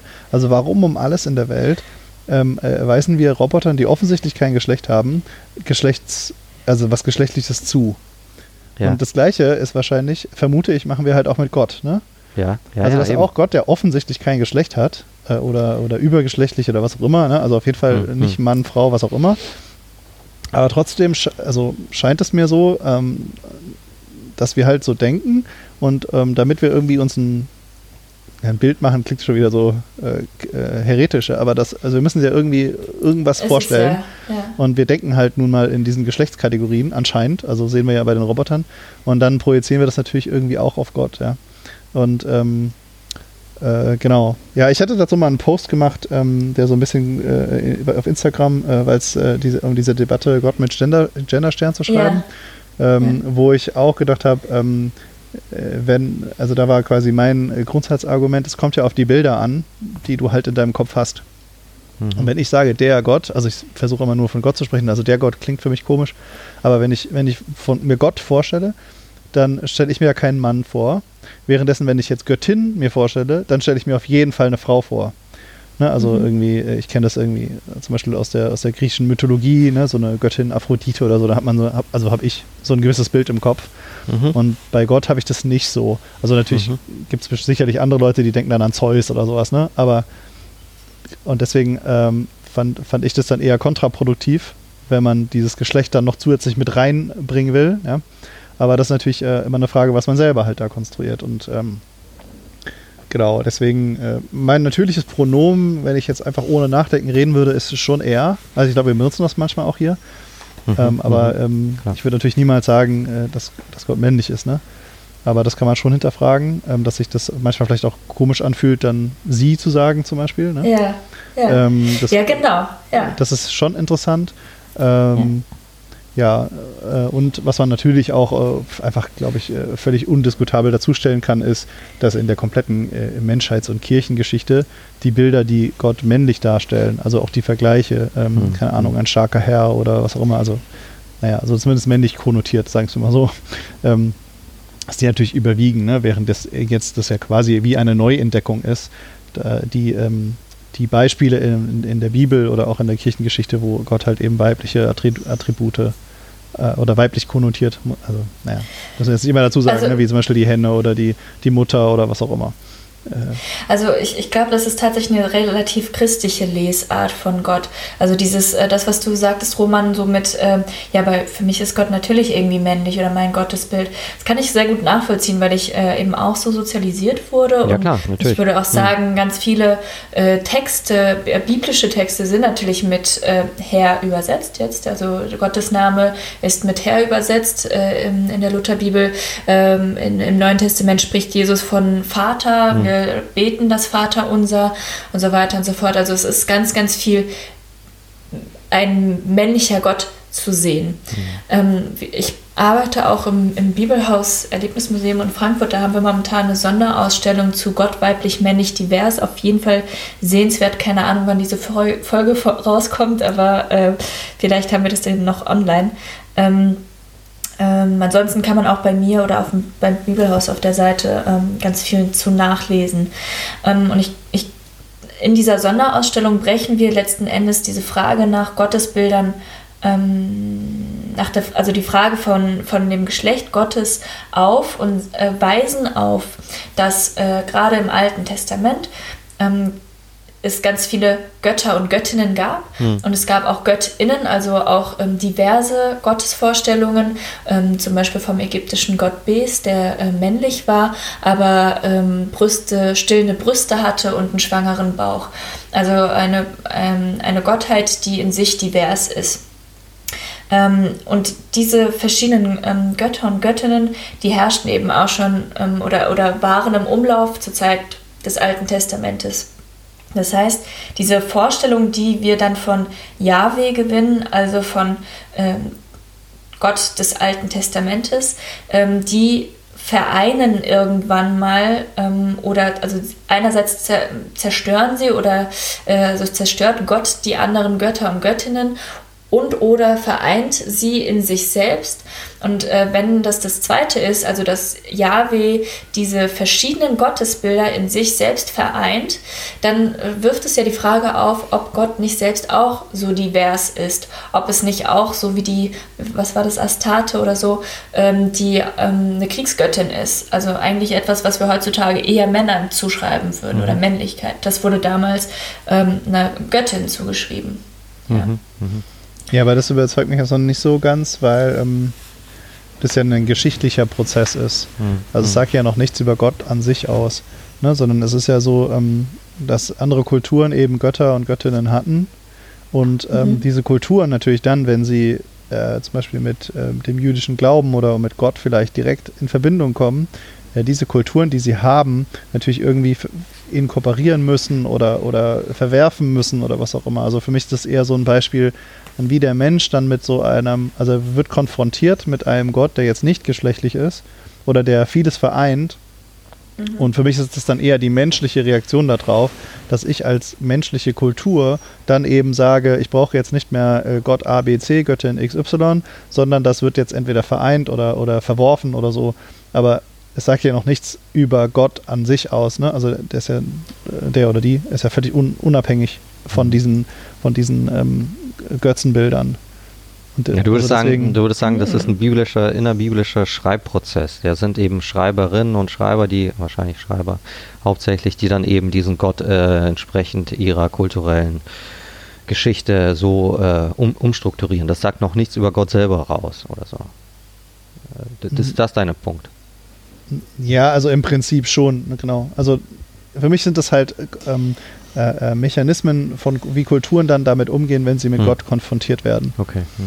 Ne? Und, und, die dann halt versuchen, äh, das verständlich zu machen. Ne? Also dass ich halt sage, ah krass, ähm, ich kenne ja in meiner Kultur, in meinem ganzen Leben bin ich immer nur mit, keine Ahnung, ich kenne jetzt nicht viele Götternamen mehr, Zeus oder Aphrodite aufgewachsen. Hm. Und plötzlich raff ich halt, ähm, dass dieses Weltbild oder was auch immer oder Gottesbild muss ich halt verwerfen. Mhm. Und dann ist es für mich halt eine Hilfe zu sagen, okay, es gibt jetzt etwas, was diese beiden ähm, Punkte, die in meinem Leben halt gegeben haben, vereint. Ne? Mhm. Also entweder kann ich es dann vereinen und inkorporieren und sagen, ah, okay, ähm, mhm. ich habe hab jetzt gelernt, äh, äh, sowohl die Liebe als auch die Macht, keine Ahnung, ja, ich denke mir irgendwas aus, es sind aber eigentlich nur in äh, Jahwe und nicht in mhm. zwei verschiedenen äh, mhm. äh, Göttern. Oder ich sage halt, ah, okay, es ist kompletter Bullshit, was ich mein Leben lang geglaubt habe. Ich kann diesen Zeus komplett verwerfen und dafür eben einen, einen äh, liebenden Gott akzeptieren oder so. Also ich, für mich sind das eher so ähm, Sachen, wie wir selber dann das verarbeiten, um hin, ja. wenn man quasi mit Gott in Begegnung kommt. Ja, genau. Aber das Problem ist äh, hier äh, auch äh, äh, zu nennen, also, dass wir Gott an sich ja nie haben. Also wir haben genau, das ja immer Umgedrehte. nur in Prozessen, in, in, in Wo ich zustimmen wäre, wäre beim Umgetreten, ne? wenn ich dann sagen würde, äh, ich bin jetzt eben mit diesem Gott in Begegnung gekommen hm. und ich muss jetzt äh, in irgendeiner Art und Weise das kommunizieren. Mhm. Und wenn ich jetzt äh, was kommunizieren möchte, was ich erlebt habe, dann mhm. muss ich ja auf die Bilder zurückgreifen, die ich schon habe. Ja. Und wenn ich dann eben sage, ähm, ein äh, äh mächtiger Fürst, ja, der halt männlich war, ja. das so ist Gott nur noch viel krasser. Oder eben äh, ein, vielleicht auch mit den, mit den äh, Götzen der Nachbarvölker das zu vergleichen und zu sagen so, ja, diese, diese krasse Eigenschaft, die hat Gott natürlich auch, nur noch viel krasser oder so. Also so, so sehe ich das dann eher. Und das ist dann für mich auch das, wo man sagen kann, natürlich ist das dann vielleicht ähm, durch die Kulturen, die es damals ja. gab, ne, und durch die, die äh, in einer gewissen Weise geprägt, die heute mhm. vielleicht manche dann patriarchal nennen würden oder so. Mhm. Ja, ja, also, klar, okay. ähm, dass man dann sagt, okay, weil ich eben alle mächtigen Figuren männlich sind, in dieser ganzen, also vielleicht Kleopatra oder so, äh, und wenn ich dann Gott beschreiben will und ich suche nach einem Bild, das mächtig ist, dann greife ich natürlich auf ein männliches Bild zurück. Ne? Also so, so in der umgekehrten Reihenfolge, da ist das, glaube ich, für mich ziemlich klar, dass das so ist. Mhm. Willst du es auch so sagen oder nicht so, Aki? Nee, ich glaube nicht. Ich verstehe, was du meinst. Also du ähm, sagst, wir beschreiben Gott so, wie wir äh, in den Bildern, in denen wir in den Lebenshorizonten und mit Klar. den Bildern, die in unserer Lebenswelt eben vorhanden sind. Genau, ja, ja. Ja, ja mit den Vokabeln, die wir kennen, sozusagen. Ja, ja. Ne? Und Vorstellungen natürlich, klar. Ja. Macht natürlich Sinn. Ja. ja. Ich glaube, wo ich aber widersprechen würde, falls ich dich ähm, richtig verstanden habe, ist äh, zu sagen, dass Gott, ähm, dass ich, äh, dass ich das verwerfe, was in meiner Lebenswelt ist, vorhanden ist. Ich glaube, den Schritt ähm, kann ich nachvollziehen, gibt es auch ab und zu mal, aber dem, mit dem würde ich, äh, dem würde ich doch, doch dennoch widersprechen, weil ich sagen würde, dass, dass das Leben nun mal dasjenige ist, das wir haben oder die Lebenswelten nun mal da, die sind, die wir haben, um ähm, auch unsere Begegnungen mit Gott zu machen. Mhm. Ja. Was aber trotzdem nicht bedeutet, dass Gott nicht auch darüber hinausgeht oder gehen kann. Aber ich würde sagen, Gott ist ganz klar auch in diesen äh, Lebenswelt ähm, begriffen vorhanden und, und, und, und funktioniert auch oder, oder ist auch so. Steht ihr, was ich meine? Ja, aber ich habe die Kritik nicht? nicht? ganz verstanden. Also was, was war glaub, Verwerfen, ja, was du nicht, was würdest, das mit dem, was du Verwerfen nicht machen würdest, habe ich nicht verstanden. Also ich habe dich so verstanden, dass du sagen würdest, Gott, also entweder Gott, ähm, ähm, Gott umfasst all das oder Gott umfasst das eben nicht und ich verwerfe das Zeus-Bild oder sowas, weil Gott darüber hinaus ist. Ja, oder das ja, Gegenteil. Genau. Also, also beim Zeus, ich, wie gesagt, das, äh, würden, irgendwelche Archäologinnen würden uns zerreißen hier, glaube ich. Ja. Aber äh, angenommen, ich habe eben ein Gottesbild oder ein, äh, ein Herrscherbild, äh, ähm, das eben nicht Gott entspricht, dann kann ich das doch verwerfen. Also wenn ich zum Beispiel denke, ähm, keine Ahnung, äh, man nimmt irgendwie dieses Klischee zornige ähm, äh, Zeus-Bild mit Blitzen vom Himmel und alles vernichten, was nicht nach seiner Pfeife tanzt. Und ich äh, ähm, mhm. äh, erkenne aber jetzt durch eine Begegnung mit Gott, dass ähm, Gott eben, äh, dass Gott eben äh, barmherzig ist oder gnädig oder Liebe oder so, ne? Dann kann ich doch mhm. das Bild, was ich vorher hatte, nicht nur inkorporieren. Also vielleicht geht's, ist er natürlich trotzdem mächtig oder sie, aber ähm, ich kann ja dieses Grundbild trotzdem verwerfen. Und dann sagen so, nein, ich habe erkannt durch meine Begegnung. Ja, Begegnung. Ähm, das ist absolut falsch. Und ich glaube, also, ne, und das meinte ich mit verwerfen. Also okay. es gibt ja viele Sachen, die auch einfach okay. nicht gestimmt haben, ne? Mhm. Und, und die ich dann verwerfen kann. Also so meinte ich das. Ja, ja, klar, ja. du kommst von der Erfahrung her. Welche Erfahrung mache ich mit Gott und wie verändert diese Erfahrung eigentlich das, was du als Aki mit äh, Horizont beschrieben hast? Das ja. ist aber, aber eben Chris kommt sozusagen von einer These aus, dass es, dass Gott erfahren werden kann, ohne, also quasi nackt und ohne vermittelt zu sein in, in, in einem Lebenshorizont. Ne? Du würdest ja sagen, ich mache eine Gotteserfahrung, also Chris jetzt, ich mache eine Gotteserfahrung ja. und diese Gotteserfahrung kann entweder mein Zeus-Bild bestätigen, indem sie sagt, wow, äh, Gott ist noch krasser als Zeus, oder sie kann diese Erfahrung, kann Zeus verwerfen und sagen, ich habe jetzt äh, irgendwie ein falsches Götzenbild die ganze Zeit gehabt, der wahre Gott ist ein Christus, der Unmächtige oder sowas. Äh, aber das heißt, du, du nimmst mhm. wirklich eine nackte Erfahrung, eine Geisteserfahrung, Heiliger Geist spricht zu dir an. Äh, und da kann man natürlich sagen, gibt es das? Also gibt es diese nackte Erfahrung? Ist nicht jede Erfahrung schon irgendwie vermittelt durch diesen Horizont? Ist Gott nicht immer schon vermittelt als ein Vater oder so? Ist, und, christlich, und christlich müsste man vielleicht sogar sagen, äh, diese nackte Gotteserfahrung gibt es vielleicht gar nicht, sondern sie ist schon immer in Christus vermittelt. Sie ist immer ja, in aber es geht auch trotzdem. Also selbst wenn ich ähm, diese nackte Erfahrung nicht machen könnte, mhm. also das ist ja weiß keiner von uns, ja, äh, ob das wahrscheinlich, ob das so ist oder nicht, aber ähm, selbst wenn ich, wenn ich jetzt äh, in einem, keine Ahnung, ich, ich lerne eine Frau kennen, Mutter Teresa oder was auch immer, ja, die, die offensichtlich weiblich ist und die aber so, äh, durch der ich aber irgendwie das Gefühl habe, da, äh, da kommt was vom, vom Wesen Gottes durch. Ja. Mhm. Ja, also ich, ich sehe ähm, sozusagen äh, in, in dem Handeln zum Beispiel von Mutter Teresa ähm, irgendwas, was, äh, was mein Gottesbild neu reflektiert, weil ich sage so, ah, Natürlich ist Mutter Teresa nicht Gott, das will ich auf keinen Fall sagen, aber ich sehe in diesem Handeln, da, da, da schimmert für mich durch, äh, mhm. wie, wie ähm, Nächstenliebe aussehen kann, ne? oder so. Mhm. Also dann kann ich das doch dann trotzdem was anderes verwerfen. Ein, also ich, das widerspricht sich für mich nicht. Ja, ich wollte nur darauf hinweisen, ähm, dass du das, was du in Mutter Teresa siehst, nicht eine nackte Gotteserfahrung, nicht Gott irgendwie als äh, äh, äh, sozusagen Macht oder so, das nicht, sondern äh, christlich müsste man sagen, was du in Theresa siehst und was dein ähm, Gottesbild verändert, ist Christus selbst. Also du kannst eigentlich von, mhm. von Gott nur Christus wahrnehmen. Das wäre ja sozusagen klassische Theologie, die nicht behauptet, mhm. von Gott zu reden, sondern wenn von Gott, dann nur durch Christus vermittelt. Mhm. Ja, okay, ich weiß nicht, für mich ist es. Das ist aber jetzt auch, bisschen, sind wir ganz, ganz weg. Ja, ja, gut, klar, du bist ja auch Christ, deswegen kannst du sagen, es ist für dich das Gleiche, richtig? vielleicht. Äh, ja. Ein Muslim würde vielleicht sagen, Entschuldigung, wenn ich mich hier aus dem Fenster lehne, das geht bei mir nicht. Also so. Ja, also da ist ja Gott überhaupt nicht geschlechtlich, weder Vater noch Mutter. Mhm. Also da ist Gott äh, komplett ungeschlechtlich und da würde ich gerne auch noch mal eine jüdische ähm, Sichtweise einbringen, die, ähm, die eine weibliche Seite Gottes ganz klar unterstützt und unterstützt hat schon seit äh, vielen Jahrhunderten, wo eben die ähm, Shechina, also die, die ähm, Realpräsenz Gottes, die Gegenwart Gottes als äh, was Weibliches wahrgenommen wird und ähm, der auch, also diese auch gefeiert wird. Mhm. Ähm, also nur grammatikalisch weiblich oder auch ähm, irgendwie noch anders weiblich? Nee, auch anders weiblich. Also ähm, auch, auch als weiblich. Es gibt ähm, eine wunderschöne äh, Yom Kippur-Predigt einer Rabbinerin, ich glaube aus 2010 oder noch älter, die ähm, die zu Yom Kippur, also zum Versöhnungstag, ähm, der äh, ein jüdischer Feiertag, der höchste jüdische Feiertag ähm, gehalten wurde. Und da wird ähm, Gott als ähm, eine Mutter beschrieben, die am Küchentisch sitzt und wartet und auf ihre Kinder hart und, und, und wartet. Und ähm, da wird Gott wunderschön weiblich äh, dargestellt, also so wie wir halt ähm, so wie gesellschaftlich Weiblichkeit äh, äh, konnotiert wird, ne? als, als warten, geduldig, ähm, zuhörend, ähm, erwartungsvoll, dass ein Gegenüber, also ihr, in dem Fall ihre Kinder, mit ihr in, in Beziehung treten und sich zu ihr wenden und so weiter. Und ähm, das ist etwas, was, egal in welcher Strömung des Judentums man sich befindet, von progressiv bis konservativ, ganz klar und eindeutig ist. Mhm. Gott ist nicht äh, der Vater, der alte Mann, der alte weiße Mann vielleicht sogar mit Rauschebart. Mhm. Ja, aber sondern, das ist doch beim ähm, Christentum genauso, oder? Also ich glaube, es gibt doch.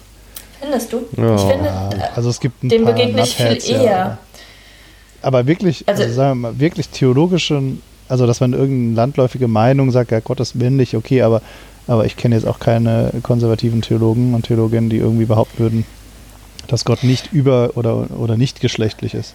Sie würden natürlich immer ja. sagen, Gott ist keine Frau, aber sie würden auch immer gleichzeitig sagen, Gott ist kein Mann. Und äh, dann die spannendere Frage ist dann wahrscheinlich eher, wie ist es mit Jesus, weil ne, der äh, yeah. schon eher äh, Gut, ich, hat wahrscheinlich niemand einen Penischeck gemacht, aber ja. Ich würde hier gar nicht von Mann und Frau sprechen, sondern ich würde tatsächlich von männlich und weiblich sprechen und dann irgendwann mal auch von divers.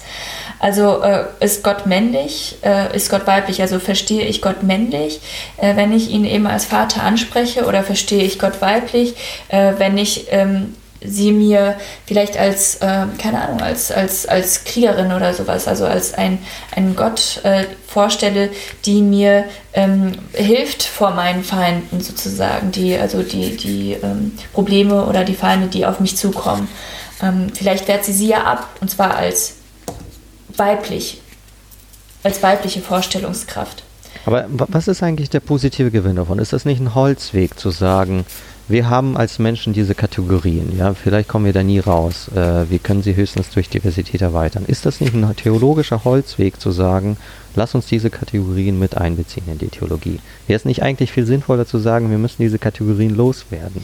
Wir müssen die Anthropomorphismen, so würde man ja vielleicht in der Theologie mhm. sagen, äh, also das heißt die Verwandlung Gottes in den Menschen, äh, in Bildern und so, das müssen wir abbauen, anstatt das aufzubauen. Ja, das, das ist ja tatsächlich auch wieder genau das gleiche wie in der Gender-Debatte, oder? Ja. Also dass es ja auch Stimmen Spannend, gibt, ja. ja. die halt sagen, ähm, mhm. äh, lass uns doch lieber, also es ist tatsächlich ja auch ähm, zum Beispiel der gegenteilige Weg in englischsprachigen, äh, in der englischsprachigen Sprache wird ja gerade der gegenteilige Weg genommen. Also während wir in Deutschland versuchen, ähm, äh, männliche und weibliche Personen halt anzusprechen, ne, mhm. mit äh, Genderstern oder, oder ähm, zwei Formen, wie wir es ja auch oft machen im Podcast, da wird ja im, äh, in, ist in der englischen ähm, Sprachwelt das Gegenteilige gerade. Die sagen, ähm, bitte sag nicht Actress, das ist total äh, sexistisch, sag einfach immer Actor. Also sie versuchen quasi gerade ähm, äh, das generische Maskulinum, natürlich ist es bei denen nicht maskulin, weil die ja nur The haben, aber wieder einzuführen, während wir ähm, versuchen, das umgedreht zu machen. Mhm. Äh, das heißt, diese, diese Debatte auf der intellektuellen Ebene gibt es ja auch Mhm. Eins zu eins in der, in der Gender-Debatte. Also mein persönlicher mhm. Standpunkt dazu, falls es euch interessiert, ja, sage ich euch jetzt einfach, äh, ist, ähm, mhm. dass wir ähm, in einer gewissen Weise der Zug abgefahren ist. Also dadurch, dass eben vor unserer Zeit äh, eben entschlossen worden ist, dass wir jetzt eben von Kolleginnen und Kollegen sprechen und nicht dazu arbeiten, dass Kollegen jetzt inklusiv verstanden wird, ne? Mhm. Sozusagen. Dadurch haben wir, also ist einfach so. Also wenn, wenn wir heute in der, in der, in der Jugend oder in jüngeren Generationen von äh, Studenten reden, dann fehlt da was. Ne? Also es ist klar, dass wir nicht beides meinen. Mhm. Und die, das ist einfach eine Realität, in der wir halt gerade sind. Das ist so. Das, und diese Weichen wurden vor 30, 40 Jahren irgendwann gestellt. Und natürlich können wir es versuchen, da irgendwie wieder gegenzuarbeiten und jetzt irgendwie das generische Maskulinum wirklich generisch zu machen. Aber die Realität ist halt eine andere. Mhm. Äh, ja. Währenddessen vielleicht in, in, in, der englischen Sprachwelt das anders aussieht. Ne? Dass du sagst, ähm, da ist eben dieses generische, der, äh, der Alltag sozusagen. Und die Abweichung ist eben Actress, weil das halt dann immer so eine negative oder abwertende Komponente hat, keine Ahnung. Hm. Und hilft natürlich, äh, oder, oder andersrum gesehen, ähm, man könnte ja auch äh, sagen, dadurch, dass wir äh, eben innen sagen können, haben wir überhaupt die Möglichkeit, in, unseren, in unserem Kopf ein anderes Bild zu generieren. Ne? Wenn ich sage äh, President, also die, die Amis haben ja nur äh, die Pronomen, sonst haben sie ja nichts. Ne? Und wenn ich dann President oder Doktor sage, äh, äh würde es wahrscheinlich trotzdem ein männliches Bild äh, bei den meisten mhm. Leuten hervorrufen. Ne? Mhm. Aber ich meine, ja, äh, Entschuldigung, Chris, wenn ich hier einspringe. Genau, ja, währenddessen wir halt sagen können, äh, Präsidentin und dann wissen wir, okay, es ist eine Frau und bei mhm. Präsident ist es ein Mann. Also wir haben die Möglichkeit, das in unserem Kopf anders zu konstruieren. Aber ich meine, genau. dieser, dieser Gender-Stern sorgte genau doch für diese Entwicklung oder sollte doch diese Entwicklung bewirken, die du jetzt im englischen äh, Sprachraum angesprochen hast. Anstatt The President heißt es jetzt nur noch sozusagen Präsident mit Sternchen in damit das wiederum diese Einheitlichkeit schafft, oder? Äh, ja, es ist halt ein Unterschied, weil es jetzt was Neues ist. Es ist ja kein. Klar. Das ist ja nicht mehr wie vorher, sondern es ist ja, ja. jetzt eine Einheit, die anders konstruiert Kün ist. Ne? Die konstruiert ist, die künstlich geschaffen genau. ist, genau. Ja, ja, gut. Ja, aber die ja. schon so konstruiert ist, dass jeder weiß, es ist anders gemeint. Mhm. Also natürlich gibt es immer noch Leute, die das dann einfach scheiße finden ne? oder sagen, es ist irgendwie schädlich oder so, aber es ist ja erstmal so konstruiert, dass es mehr meinen soll. Hm. Währenddessen das Original, ja, auch wie es im Englischen ist, ja nie so konstruiert, also es wurde ja. vielleicht so konstruiert, aber es ist in der Geschichte nicht so, hat sich nicht so entwickelt, dass es dann ja, alles meint. Gut. Also ich würde sagen, ich, ich habe da unterschiedliche Meinungen zu.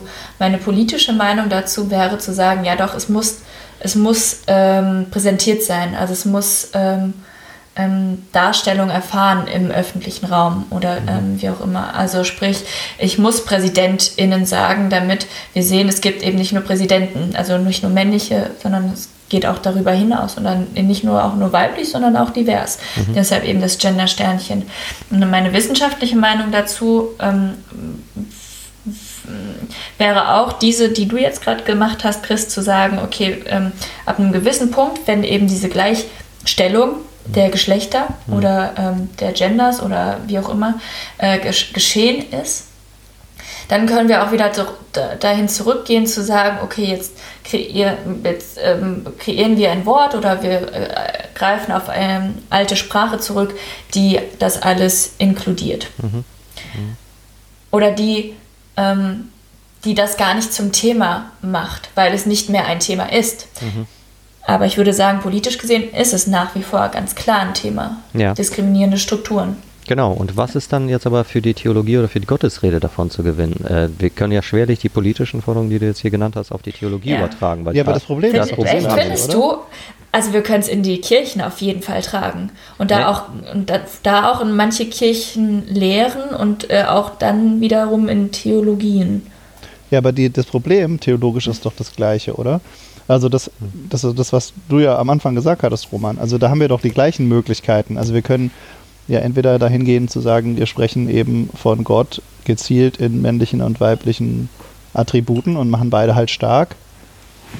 Ja, aber äh, wir, haben, wir, haben wir denn das Problem bei Gott genauso wie, wie in der Politik? Also bei, das Argument war doch eben, wir müssen das in die Politik bringen. Warum? Weil Frauen äh, sozusagen äh, in der medialen Öffentlichkeit nicht wahrgenommen werden oder weniger als mittlerweile ja auch viel, aber äh, jedenfalls weniger als Männer haben wir also dieses strukturell? Problem strukturell, genau. Schwierig. So, aber haben ja. wir dieses strukturelle Problem denn in der Gottesrede? Wenn das gar nicht vorliegt, dann warum dann Gott Gott Ja, doch haben wir ja schon, oder? Also dass, ähm, dass sagen. die, dass die, äh, wenn man von den Eigenschaften Gottes redet, ja. ähm, äh, es meistens männlich konnotierte Eigenschaften sind und nicht so sehr weibliche. Naja, ich meine, die Haupteigenschaft ist Liebe. Das, da sind wir, glaube ich, uns ja alle einig. Warum ist denn das eine ja, okay, das männliche Punkt. oder weibliche Eigenschaft? Aber, okay, und jetzt würde ich doch nochmal einen kleinen Stretch, Stretch wagen. Ja. Ähm, oder was nochmal anreißen. Ich würde sagen, äh, ganz klar haben wir das notwendig, weil wir das in kirchlichen Strukturen sehen, dass es dort auch eine, eine Disbalance gibt und eine mhm. Diskriminierung zwischen den Geschlechtern und dann ja, eben zwischen allen Geschlechtern, ähm, die ja auch daher rührt, und das ist jetzt der Stretch, die auch daher rührt, dass man sagt, der, der Mensch ist doch nach dem Ebenbild Gottes geschaffen. Wenn wir doch als männlich und weiblich, also Genesis 1, Vers weiß ich nicht genau, ähm, Gott schuf den Menschen nach seinem Bilde, nach dem Bilde Gottes schuf er sie weiblich und männlich. Mhm. So, warum haben wir denn dann in den christlichen Kirchen, außer jetzt evangelisch und anglikanisch und ein paar freikirchliche, also Freikirchen, ähm, nur Männer in den höheren Diensten, so in den, in den Ämtern als geistliche Ämter. Weil doch, glaube ich, meiner Meinung nach, meine These, ja, ähm, weil ähm, wir doch eine Analogie sehen, also irgendwie eine, eine Parallele sehen zwischen ähm, Gott schafft äh, Adam und aus der Rippe schafft er Eva. So, mhm. also dies, das weibliche Geschlecht, und dann haben wir die Vers noch gar nicht einbezogen, ist weniger wert oder ist niedriger gestellt. Ja. Deshalb würde ich sagen, wenn wir uns, wenn wir Gott aber auch als divers verstehen oder als weiblich und oder divers, würden wir auch dort es schaffen, ähm, den anderen Geschlechtern mehr Raum und mehr ähm, zuzusprechen. Mhm. Ja, also mehr ähm, Kraft oder Macht oder ähm, ähm vielleicht auch ähm, Ernsthaftigkeit zuzusprechen. Ja. Also ich glaube, ich glaube, warum man, warum das ein Holzweg wäre, ähm, äh, einfach nicht von Geschlechtern zu reden. In, in Bezug Sachen. auf Gott, ne? Das möchte ich ja nochmal präzisieren. Genau, ich, ja, ja, ja, ja, genau. Also ist, ähm, ich glaube, ich so, ist, glaube ich, so ähnlich wie ähm, also dass das Christentum meiner Meinung nach oder das, was Jesus vorlebt, ein Hinschauen halt ist und kein Wegschauen. Also die, ähm ich mach's mal mit einem juristischen Beispiel, ja. Wenn, wenn, es gibt ja dieses juristische Beispiel zum Beispiel in der, in den, äh, bei den Rassismusproblemen, ne? Dass man halt sagt, so ja, ich, ich sehe keine Farbe, ne? Es halt, ist halt etwas passiert und deswegen wird man nach dem gleichen ähm, Maß bestraft. Und dann ist es aber so, dass halt irgendwie ähm, die, die Schwarzen meistens viel schlechter äh, dastehen als die, als die, äh, mhm. als die Weißen. Und die, ähm, das Hinschauen wäre für mich, dass man halt eben nicht versucht, nur objektiv zu urteilen, sondern dass man äh, ganz viel mit reinnimmt. Und das machen wir ja auch tatsächlich in unserer, ähm, in unserer modernen Rechtsprechung. Und es gibt ja sowas wie mildernde Umstände und so weiter. Und ich glaube, dass das bei, bei äh, Gott halt äh, super radikal halt ist. Mhm. Dass, das, dass das alles mit angeschaut wird, ne? Also deine ja. ganze Prägung und alles. Und dass das beleuchtet werden muss. Und dass es deswegen nicht ein rein objektives, neutrales Draufgucken gibt. Und das könnte man ja ähm, bei der Geschlechterfrage irgendwie auch halt sagen, ne? dass man sagen kann, es wäre ja schön, wenn wir einfach nur die Geschlechtssachen einfach immer außen vor halten würden. Wir würden uns damit einfach nicht beschäftigen, dann wäre alles super gerecht. Mhm. Aber de facto ist es halt so, dass es Mhm. nicht gleich läuft und dass wir deswegen gerade darauf gucken müssen, um, um dieses, um das, was schief läuft, halt in unserer Gänze zu erkennen und auch den Leuten, die vielleicht benachteiligt sind, Mhm. ähm, da Gerechtigkeit zukommen zu lassen. So. Versteht ihr ungefähr, was ich meine? Ja, ja. Du Also, unterstützt meinen Punkt, Ja, aber welchen Punkt? Also sag nochmal genau, was ich unterstütze. dass wir, dass wir, also ich habe dich so verstanden, wir müssen ähm, es schaffen, also wir, wir müssen Gott diverser darstellen, um irgendwann mal, nein, wir eigentlich irgendwann mal wollen wir zu einer Ungeschlechtlichkeit kommen. N- n- Aber ja, bis dahin haben wir nicht, noch diskriminierende Strukturen. Ich glaube, man muss da hinschauen, wo es diese diskriminierenden Strukturen gibt. Und die kann ich halt äh, sichtbarer machen, wenn ich zum Beispiel ähm, Gott als ähm, Frau denke zum Beispiel. Das war doch dann. Ja, gut, also das ist jetzt ja wieder sehr geschlechtlich, aber sagen wir mal zum Beispiel die weiblich konnotierten Bilder Ja. stark Mhm. mache. Ne? Ja. Also da gibt es ja auch viele Leute, die das tun und es gab jetzt doch auch ähm, eine Jahreslosung vor ein paar Jahren, das mit der, Mhm. mit der Henne, die ihre Kinder tröstet. Nee, Mutter, die ihre Kinder tröstet, so rum, ne? Du tröstest Ja, uns, wer eine Mutter ihre Kinder tröstet oder so. Mhm, mhm.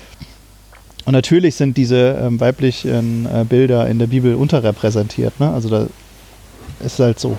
Aber ich glaube, es ist halt gut, äh, diese Bilder stark zu machen, um halt eben zu zeigen, Mhm, mhm. dass dieser, dieser Teil zu kurz gekommen ist. Ja.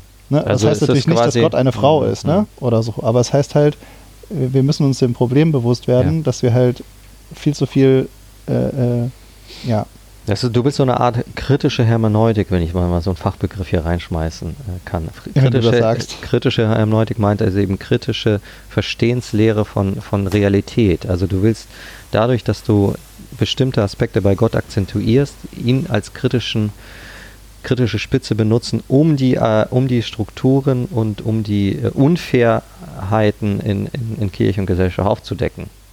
Ja, wenn du Nee. eben.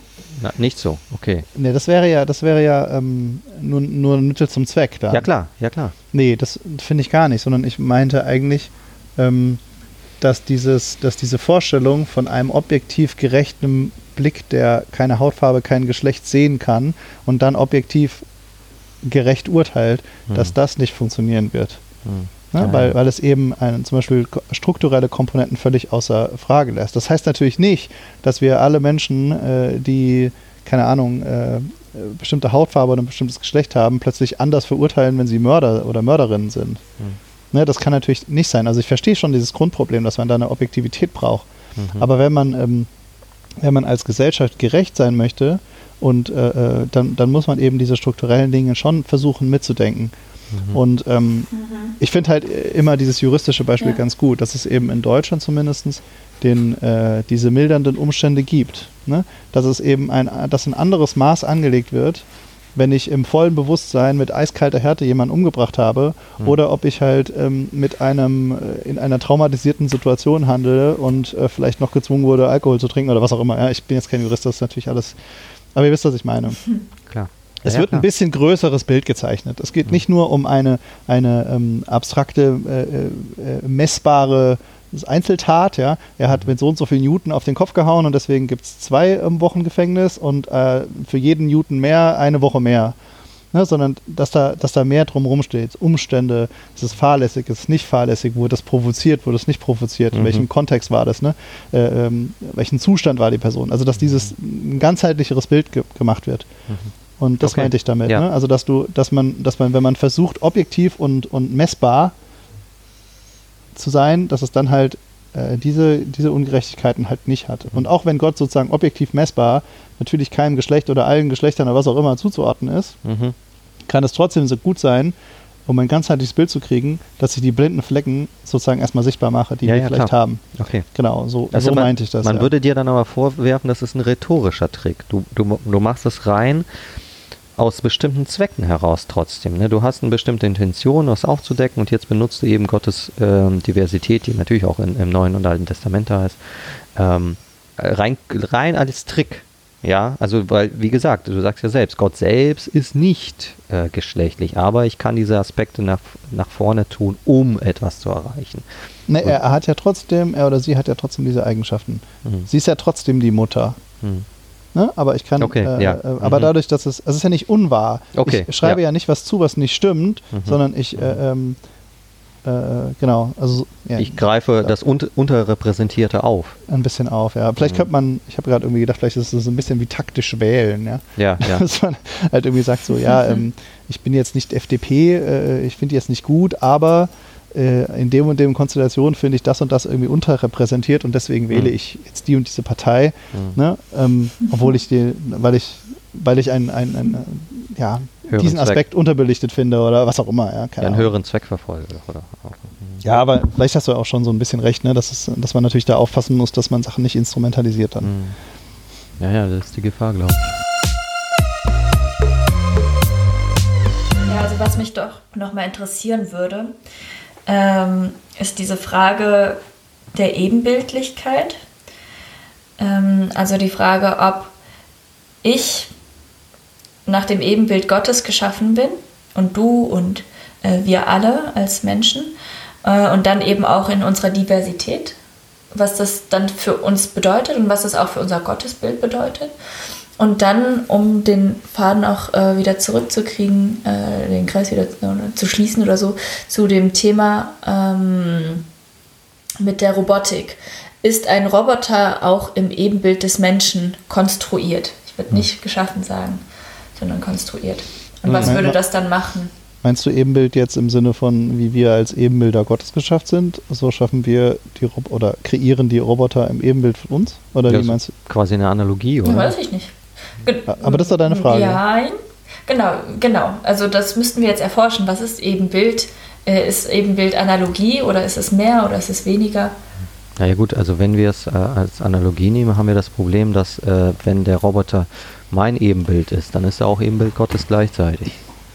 Da geht dann die, die, die ähm, Ebenbildlichkeit ja nur über mich dann weiter. Ähm, äh, ob So ähnlich wie bei deinem Kind. äh, Ne? Ja, klar, Dass genau. er auch Ebenbild ist, Gottes ist oder wie? Genau, also ist das dann die The- ist das theologisch valide, dann noch zu sagen, äh, ich schaffe R2D2 und R2D2 ist aber auch Ebenbild Gottes, weil er ja von mir kommt.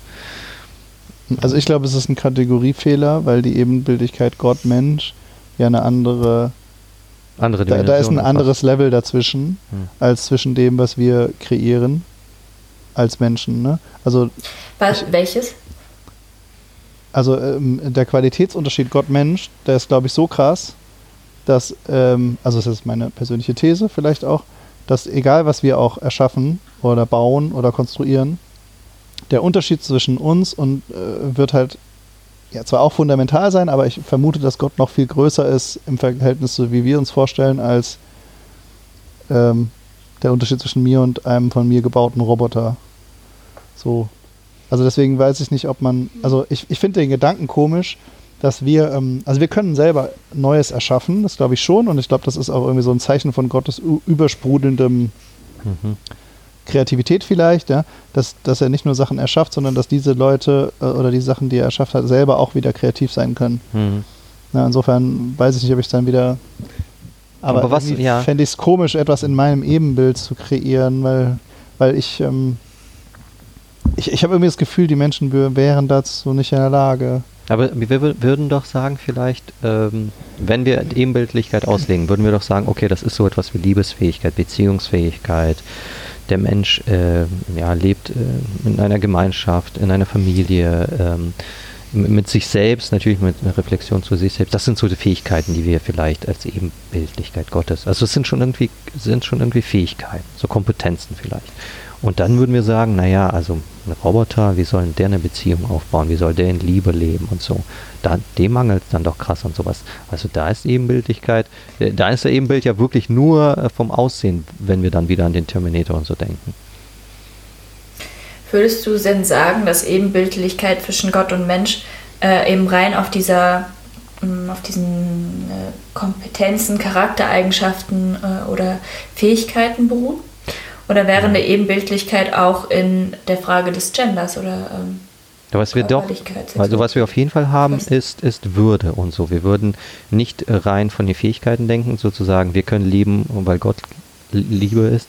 Wir würden auch sagen, das verleiht, äh, Ebenbildlichkeit verleiht uns auch Würde. Also wir würden, wir können jetzt nicht uns umbringen. Äh, und da würden wir uns immer auf, äh, als Theologen und Theologen, Christen und so immer darauf berufen, weil Gott uns geschaffen hat. Also das ist auch eine Würdeauszeichnung. Ähm, aber ob sie jetzt geschlechtlich konnotiert ist, ich, ich persönlich glaube es nicht. Ich persönlich halte Geschlechtlichkeit für eine völlig neutrale Sache beim Menschen. Die ist überhaupt kein, das hat überhaupt keine Relevanz für Gott. Und ich glaube, das kann man auch gut mit Paulus, äh, Galater 3,16 oder was das ist. Äh, es gibt. Uh, Paulus, buh. aber äh, äh, wo, wo er die christliche Wirklichkeit ja ähm, vorwegnimmt, da ist Geschlechtlichkeit völlig, völlig irrelevant. Ich glaube, da, daher ist auch das so, so würde ich eigentlich immer herdenken. Für Gott spielt das überhaupt keine Rolle. Also ich habe auch, glaube ich, vielleicht deine Frage nicht so ganz verstanden, aber ich denke auch, ähm, wir hatten das auch mal in diesen KI-Folgen, dass wir sagen, diese Ebenbildlichkeit entsteht so also glaube ich, glaube ich, so ein Outcome oder von mir, so ein, was ich mitgenommen habe, durch die Zuwendung. Also wenn Gott sich mir, zu, weil sich Gott mir zuwendet, bin ich so ein bisschen sein Ebenbild, ne? Oder uns als Menschen zuwendet. Wenn sich Gott dann auch wiederum einem, also ich glaube, die Frage ist auch so ein bisschen bei menschlichen Kindern. Ne? Mhm. Also die sind ja, ähm, die sind ja nicht von uns gemacht, also mit, mit Spermium und Eizelle und so, und, mhm. und, sondern wir haben ja als, zumindest als Christinnen und Christen, äh, kommt da ja immer noch so eine Zuwendung Gottes dazu. Ne? Ja, ja. Also ich bin ja mehr als, als nur ein Produkt meiner Eltern sozusagen, christlich gesehen. Und ähm, äh, wenn man äh, dem vorausgeht, also wenn wir es nicht mal hinkriegen, sozusagen äh, unsere Nachkommen als Ebenbilder Gottes von uns aus zu machen, warum sollten wir es dann bei künstlich erzeugten Sachen hinkriegen? Also ich glaube, wir werden so oder so darauf angewiesen, auf eine Zuwendung Gottes zu dem, was wir als Ebenbild erschaffen wollen würden. Aber das kommt natürlich ein bisschen darauf an, wie man Ebenbild definiert. Also vielleicht, mhm. ja. Mhm. Ja, und ich würde es tatsächlich anders definieren, deshalb auch gerade meine Buhrufe gegenüber Paulus, weil Paulus mir doch ähm, ganz häufig zu ähm, genau, zu körperfeindlich ist. Mhm. Also diese, wo du gerade sagtest, Roman, das spielt alles keine Rolle, Geschlecht und, äh, und, und, mhm. und, Körper und so weiter. Äh, ja, so lese ich auch Paulus und ich finde Paulus da sehr kritisch, weil, und da bleibe ich jetzt doch meiner Linie treu, weil ich sagen würde, dass unsere Lebenswelt, in die wir ähm, geschaffen sind, unsere Welt, mhm. in, in, die wir gestellt sind und geschaffen wurden, dass diese nun mal für uns ähm, Relevanz hat und zwar sehr hohe Relevanz. Und dort spielen Fragen von ähm, Geschlecht, ähm, äh, Körperlichkeit, Sexualität eine Rolle. Mhm.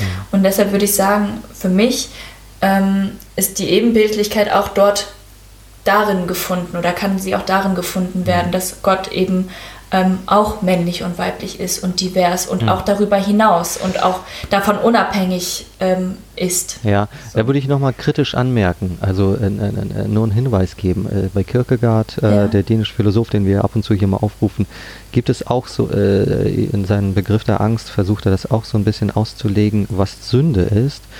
Ähm, und da sagt er interessanterweise auch, ich weiß nicht, ob er da auch diesen äh, Galater 3, äh, 28 Vers da im, im Kopf hat, dass Sinnlichkeit oder eben Sexualität eigentlich ein Ergebnis der Sünde ist. Also, dass die Menschen äh, in Mann, Frau und divers überhaupt auseinandergefallen sind, ist ein Produkt der Sünde.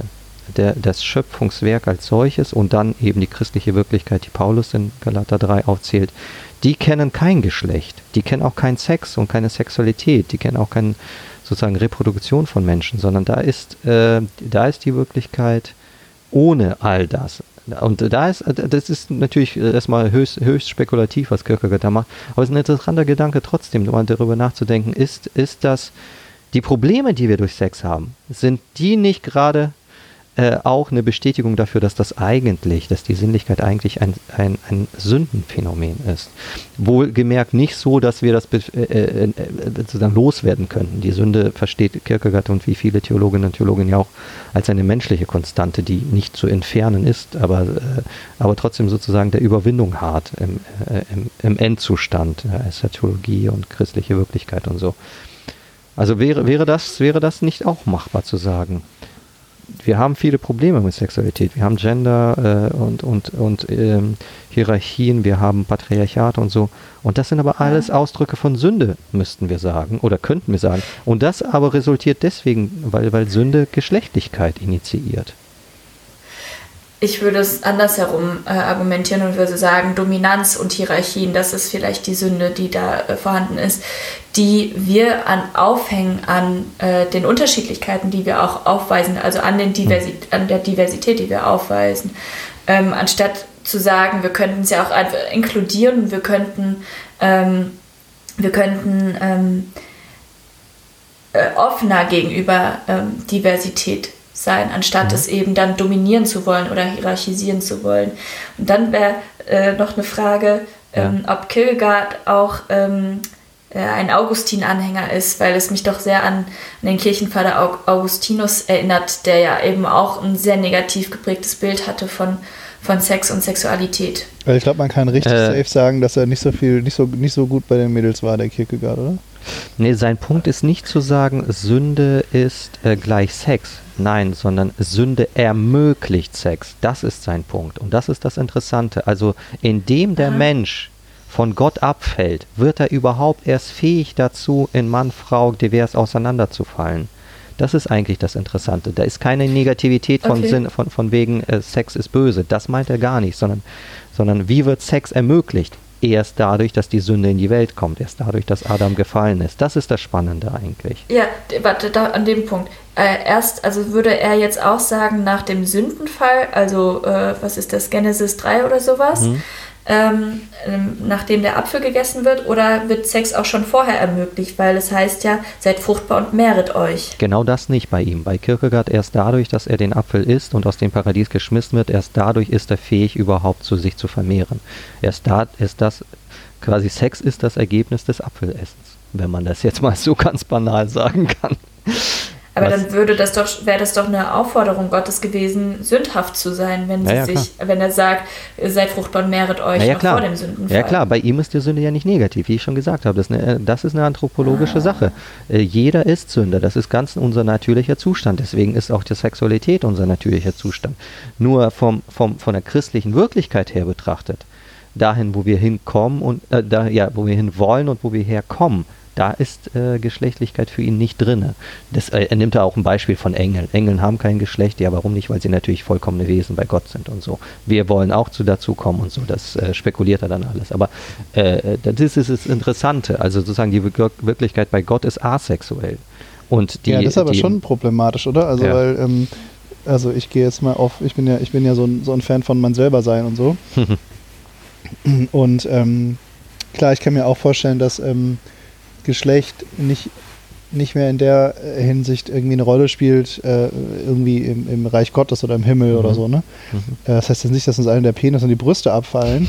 Äh, das glaube ich nicht, ja. aber ähm, äh, zumindest wahrscheinlich also ich kann mir vorstellen, dass Paulus auf jeden Fall so meint, dass alle Probleme, die dadurch resultieren, ja, ja genau. äh, von, ähm, von allem, ja, dass, dass die halt nicht mehr da sein werden. Genau. Da ist ja auch die Frage, haben wir dann überhaupt noch Sex und wenn ja, werden, äh, werden wir schwanger oder nicht, ja, und wenn ja, wie oft und äh, äh, ja, also das, das ist ja Millionen. Haben.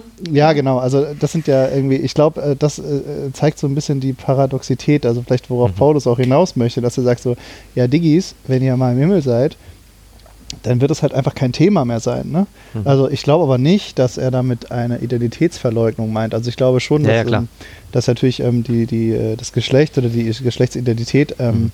ja eine große Rolle für uns selber spielt. Und das ist ja auch das große Drama ähm, bei den äh, Homosexualitätsheilungsversuchen und so, ne? Und sicherlich jetzt auch mhm. bei Transsexualität und so, wenn man versucht, diese Identität dann wieder zu verdrehen, mhm. ne? Äh, äh, äh dass das dann zu ganz ungesunden oder auch nur ähm, äh, erzwungenes Zölibat und Enthaltsamkeit, ne? Also dass, dass das mir meiner ja. Identität nicht gut tut und äh, nicht zu meiner, nicht zu meinem Wahren, wie ich selber bin, halt führt. Also das kann ich mir nicht vorstellen, dass das so gemeint ist. Hm. Also insofern könnte es ja schon sein, dass wir männlich-weiblich ähm, im Himmel noch sein werden, aber halt nicht mehr mit der, also wir dürfen ja jeder unseren eigenen Charakter haben ja, und ja, darf, äh, wie auch immer das dann konnotiert ist, ja, ja, aber also so, dass wir halt wirklich wir selber sein können. Man könnte ja auch zum Beispiel sagen. So würde ich es auch meint, verstehen, nur ganz kurz. Ja, genau. Man, man mhm. könnte ja auch zum Beispiel progressiv äh, deuten bei Paulus, dass er meint, ähm, wir sind befreit von den ähm, von den Geschlechterrollen. Ne? Also, dass ich halt zum Beispiel als Mann nicht im Himmel darf ich dann so sein, ne? wie ich möchte, zum Beispiel jetzt äh, verweichlicht, ja, um jetzt mal die Mhm. Klischeewörter zu benutzen. Weil Ja. auch wenn es hier ich es nicht sein darf, ja, als Mann, also in manchen Gesellschaften vielleicht, dann darf ich es aber dort. Und insofern bin ich dann nicht an mein, meine Geschlechterrolle gebunden sozusagen. Ne? Also Mhm. ich kann dann Ja. befreit ich selber sein, weil ich nicht mehr einem männlichen Klischee entsprechen muss. Ja, ja, klar. Also so könnte man das halt vielleicht auch deuten. Also die queere Lesart von, von diesem ähm, Paulus-Zitat ist es, glaube ich, auch. Ne? Also da ist weder Jude noch Grieche, weder äh, Sklave noch Herr, weder Mann noch Frau, äh, sondern sie sind alle einer in Christus. Mhm. Oder eins in Christus. Äh, wird in der queeren Lesart so verstanden, dass es eben doch zu einer Diversität führt und nicht hin zu einem Nihilismus, also wo das äh, vielleicht äh, keine Rolle mehr spielt oder unwichtig ist, Mhm. sondern zu einer Vereinigung, zu einer, ja, ähm, genau. Also, dass Ja, alle glaube, die Geschlechter. Sachen ne, sind halt sozusagen überwunden, aber wir dürfen trotzdem noch wir selber sein. Irgendwie so stelle ich mir vor. Also es ist es, äh, Einheit wird hier verstanden als äh, sozusagen Addition. Ja, ich summiere Mhm. alle zusammen Mhm. und äh, meine Einheitsvorstellung, wie ich das bis jetzt sozusagen hier vorgestellt habe, war eine Subtraktion oder Nihilierung. Ja, Nihilierung ist gut. Also Ja. da wird alles auf Null gesetzt. Ne? Bei mir war es die Null, bei dir war es dann die, die Zahl unendlich oder sowas sozusagen. Genau. Okay. Ja. Ja, wir, wir müssen nicht alle in Schuluniformen rumlaufen, damit wir alle gleich aussehen und gleich sind, sondern unsere Gleichwertigkeit wird eben ja, auf einer anderen Basis sein und nicht in, dadurch, dass wir alle gleich sind, sondern dafür, dass wir. Ja. Das ist doch ein Ja. Abschlusswort. Ja, ähm, dann lass mal, lass mal jetzt aufhören. War ein Äh, schönes Gespräch, sehr intensive Diskussion.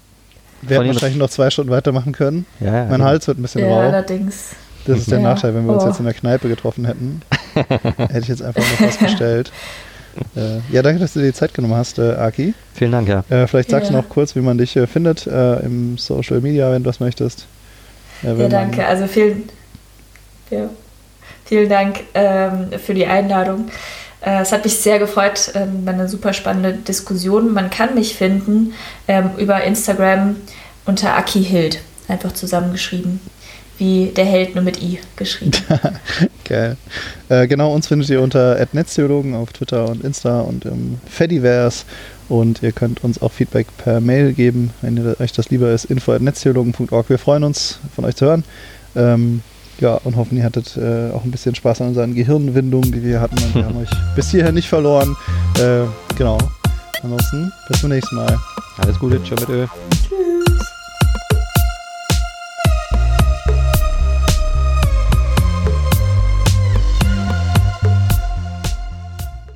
Dieser Podcast ist ein Teil von Yeet, dem evangelischen Content-Netzwerk.